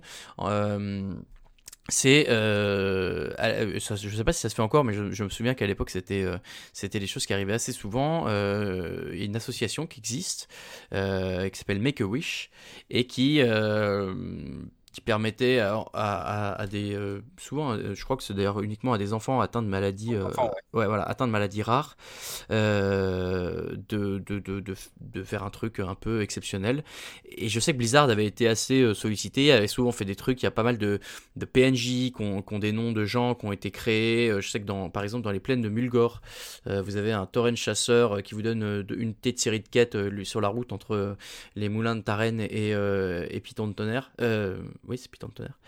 Euh, et qui a été créé par un, petit garçon qui avait, euh, bah voilà, qui avait été euh, envoyé par l'association Make a Wish et qui avait créé un peu son histoire. On est un peu dans ce cas de figure-là, en l'occurrence une joueuse qui s'appelle Amara, euh, qui qu'on a vu, que, les, joueurs ont vu euh, euh, dans la caverne, dans la citadelle de la couronne de glace, pas la citadelle, la couronne de glace tout court, pendant qu'elle farmait les rares élites d'une enfant de là, et en fait c'est elle qui, en lui demandant où elle avait eu cette monture, en l'occurrence le tigre du Bengale, qui est assez stylé et que je vous enjoins à aller voir sur internet, elle a expliqué que c'était elle qui avait eu cette cette monture, qu'elle avait été créée pour elle au moment où elle avait été mis en contact avec Blizzard. Euh, et euh, Chris Metzen, qui est bien sûr un des grands noms euh, fondateurs du, jeu World of Warcraft, qui avait expliqué que. Enfin, qui avait fait en sorte que le, le, le, perso soit. La monture soit unique, dans la mesure où au départ, les elfes de la nuit devaient avoir ces tigres, mais Metzen a dit non, c'est pas assez.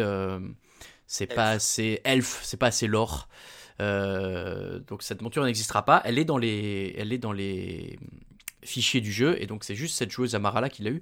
Cette joueuse, euh, en l'occurrence, elle a aussi été à l'origine de la quête de la mascotte Felicia, qui est euh, un chat que vous pouvez récupérer dans Karazhan, dans l'opéra, en, allant poser des petits morceaux de, nourriture à travers la salle. Et, qui vous permet de récupérer un chat à l'apparence unique. Euh, et voilà, donc en fait cette monture elle existe depuis le début du jeu, c'est juste qu'on l'a jamais vue parce que euh, bah, euh, peu de personnes avaient croisé la joueuse Amara avec. Mais là voilà, en Orfandre, en chassant les, rares élites, et eh ben, ils sont retombés sur elle et, l'histoire est ressortie. Une bien belle histoire pour une bien belle monture. Hein. Shabba, je sais pas ce que t'en penses, mais moi si je peux la voir, je la veux bien. ouais, ouais, moi je, t'avoue que j'étais absolument pas au courant, mais je pense que personne n'était au courant avant que tous les articles pullulent sur cette monture parce que personne croisait la joueuse en fait. Ouais. Mais et euh, surtout, vu que le tigre du euh, au niveau de la tête qu'il a, le tigre du Bengale, il, a quelques ressemblances avec le tigre julien rapide, donc on pouvait juste se dire que c'était quelqu'un qui avait eu euh, qui avait eu la monture à l'époque, quoi.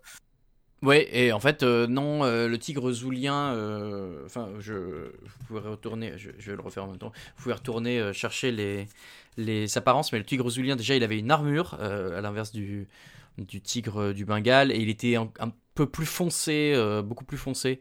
Ouais, mais quand, tu, en fait, quand tu vois juste passer le joueur ou la joueuse comme ça, de loin, tu, vois peut-être pas gaffe. bah, c'est un tigre julien, euh, c'est quelqu'un qui a eu la chance de pouvoir le faire à l'époque, et puis voilà. Après, comme, elle est sur, euh, comme elle est sur serveur américain, ah nous on l'aurait pas croisé. Effectivement. Mais je suis d'accord avec toi, c'est un de mes grands regrets de ne pas avoir eu euh, le tigre zoulien rapide et pourtant j'ai essayé de le farmer. Euh, voilà pour euh, notre petit Le saviez-vous Et on finit ce podcast comme à chaque fois par la grande bataille des personnages bien sûr.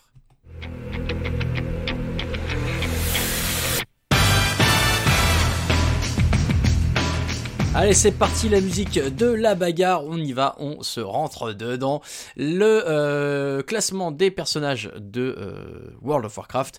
Pour ceux qui euh, nous rejoignent peut-être pour la première fois sur ce podcast, le principe est très simple. Chaque semaine, on prend trois personnages, un de la Horde, un de l'Alliance et un neutre, et on les classe parmi un grand classement qu'on actualise à chaque fois. Pour vous redonner aujourd'hui l'ordre, il y a déjà 12 personnages qui sont classés. Je vous les donne en rafale ça part en numéro 1 de Ragnaros, Arthas le roi lichan 2, Chroma sur l'enfer en 3, Tyran Murmevant, Vol'jin, Maiev Chantombe, Jen Gristet, Nathanos le flétrisseur, Drektar, Uther porteur de lumière, Harrison Jones et Nat Pagel qui ferment le classement à l'heure actuelle.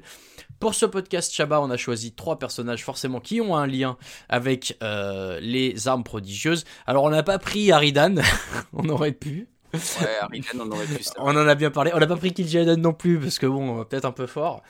Euh, du coup, on a choisi pour l'alliance Tyrion Fordring, bien sûr, dont on a bien parlé. Kael'thas au soleil euh, en neutre. Euh, évidemment aussi avec Felomélorn et bien sûr pour recoller à Marteau du Destin on a pris Thrall qu'on a associé à la Horde vous pourriez me dire mais Thrall il est copain avec l'Alliance quand on est Alliance il est jamais enfin on, on, se bat pas jamais vraiment contre lui enfin faut peut-être pas exagérer quand même Thrall c'est quand même le chef de guerre de la Horde le plus emblématique qui soit donc il est rattaché à la Horde. Prenez ça dans vos dents, hein, Sylvana Segaroche. Voilà, ça c'est un vrai, ça, c'est mon chef de guerre. That's my, that's my chef de guerre. My, my war chief. Voilà, that's my war chief. euh, alors que je suis pas du tout horde en plus, quel enfer. Euh, donc, Shabba, qu'est-ce que, comment on, oui. Alors, euh, par qui tu veux commencer déjà et où est-ce que tu le verrais? Bah, on, va commencer. Euh, on va commencer par le, faux neutre, on va commencer par Tral. Allez. Donc, euh, plutôt haut du classement, on est d'accord. Euh, obligatoire. La première moitié, donc on est d'accord. Euh, au-dessus de Vol'jin, quand même, pour essayer de, respecter une hiérarchie. J'allais dire, c'est. par rapport à Grommash, ça se tient, mais il y a Tyrande entre les deux, et Tyrande Tyrande très fortiche. Hein. Euh, je, Surtout avec le niveau de pouvoir actuel, je la vois, je vois pas Tral la, dégommer parce que quand même Tral euh, a, ben, je, l'ai raconté tout à l'heure, mais abandonne euh, Marteau du Destin. Donc certes, c'est toujours un personnage fort quand il revient à la fin de BFA, parce que Légion BFA, c'est sa retraite, hein, techniquement, à Tral. Hein. Oui. En mode, je suis un vieux monsieur, je suis fatigué.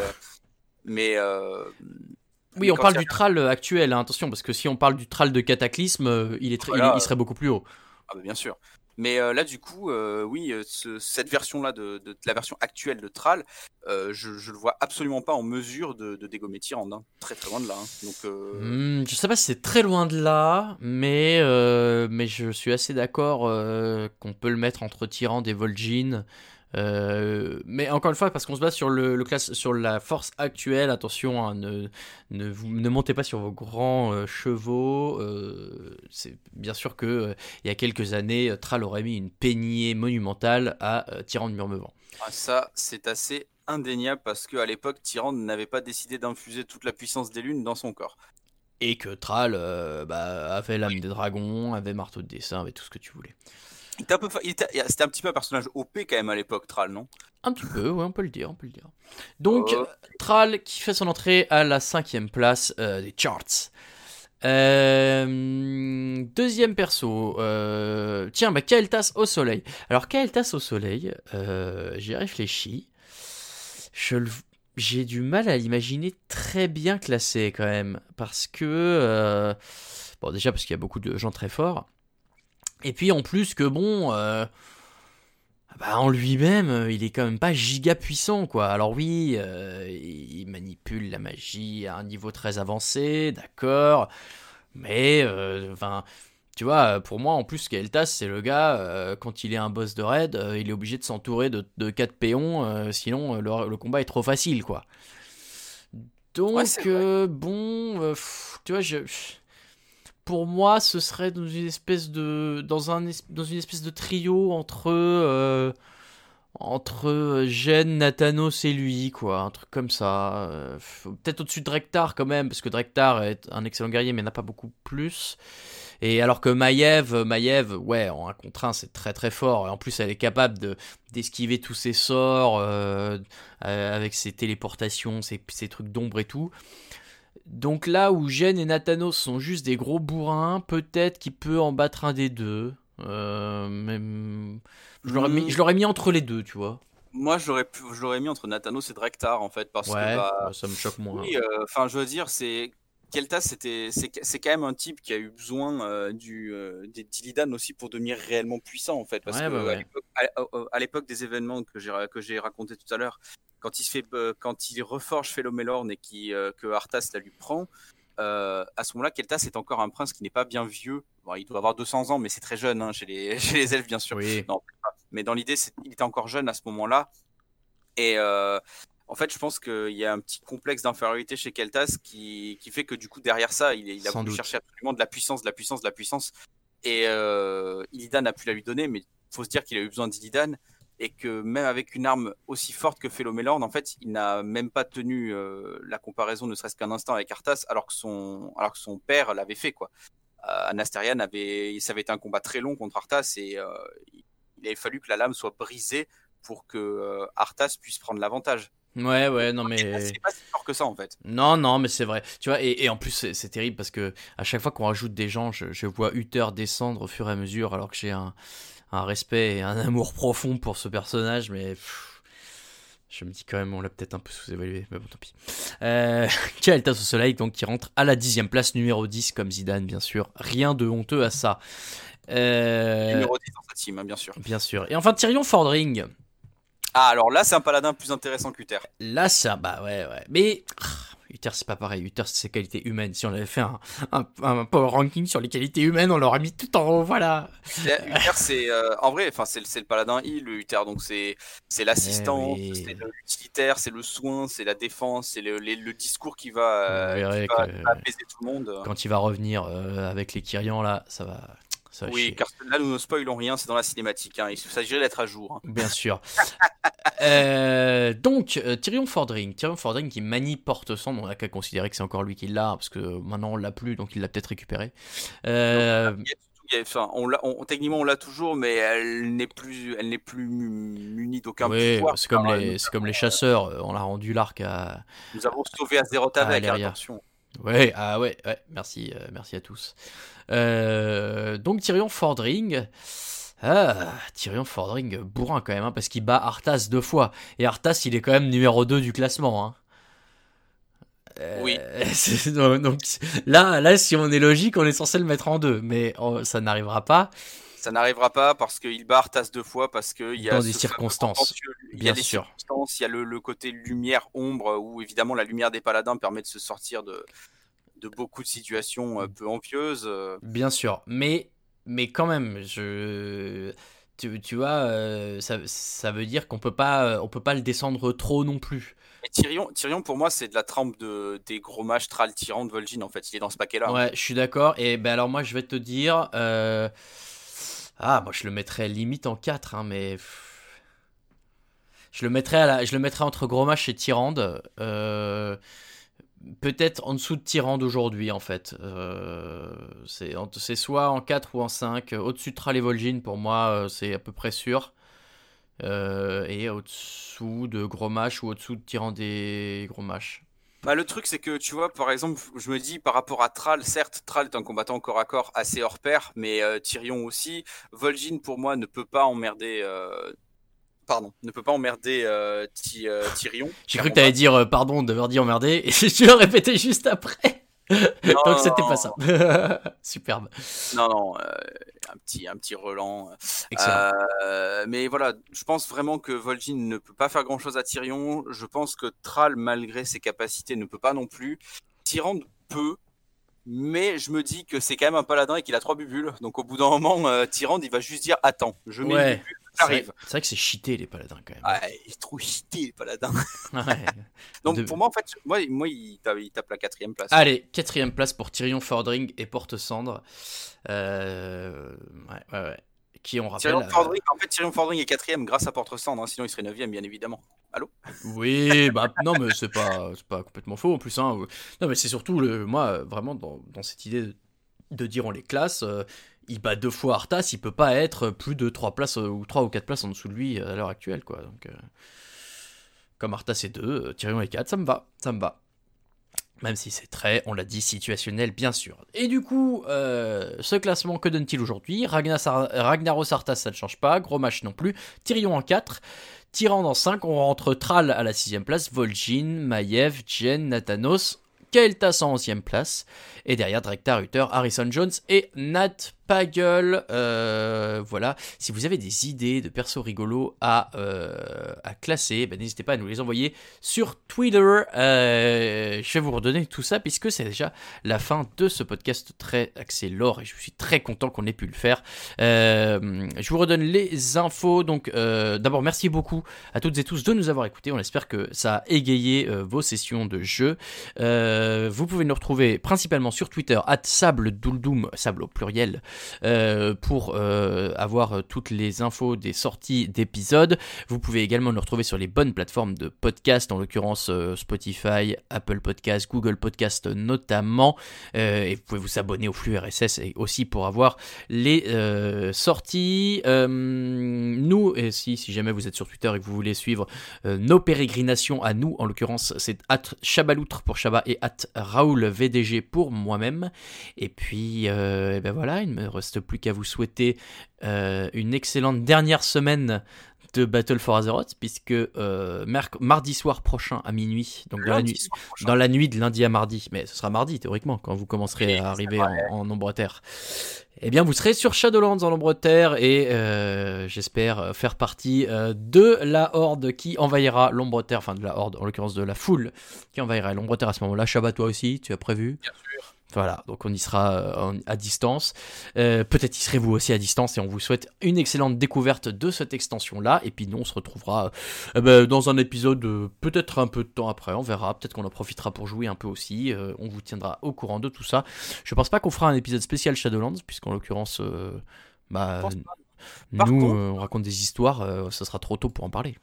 Par contre, moi, je, tu, vas me tu vas me traiter de fou, mais j'y tiens. Hein. Si, si, vraiment les gens ont, kiffé à ce point les, les lords des armes prodigieuses, euh, si vous voulez qu'on en fasse d'autres, euh, dites-le. Hein. Alors, euh, je je, non, non, mais je, suis d'accord avec toi. simplement, si on leur a donné le goût, si on a donné aux gens le goût des ah armes prodigieuses, peut-être iront-ils regarder eux-mêmes, et auquel cas, le podcast serait un peu redondant. Bon, on verra. Après, si vous aimez entendre l'histoire d'une arme prodigieuse pendant que vous, que vous farmez, n'hésitez pas à nous le dire aussi par nos douces voix, exactement. Oui, d'ailleurs, ceux qui veulent, je sais que sur Apple Podcast, il y a la possibilité de laisser des commentaires, donc n'hésitez pas à le faire et euh, à noter le podcast, c'est euh, pour le référencement.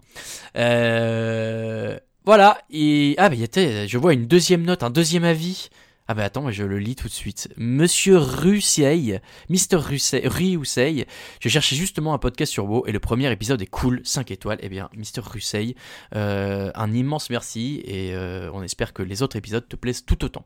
Allez, vous allez vous rendre compte, mais vous avez l'habitude si vous écoutez déjà depuis longtemps nos podcasts, que je ne sais pas finir, donc il est temps de vous remercier une dernière fois, de vous souhaiter une excellente fin de Battle for Azeroth. Shaba, je te remercie également, et on se dit euh, eh bien, à une prochaine tout à fait. Et bon Shadowlands à tous. Et bon Shadowlands à tous. Bonne invasion de l'ombre terre. Je cherche le jingle et j'envoie ça. C'est bon. Merci beaucoup. Bonne semaine à tous et à tous. À toutes et à tous. Salut.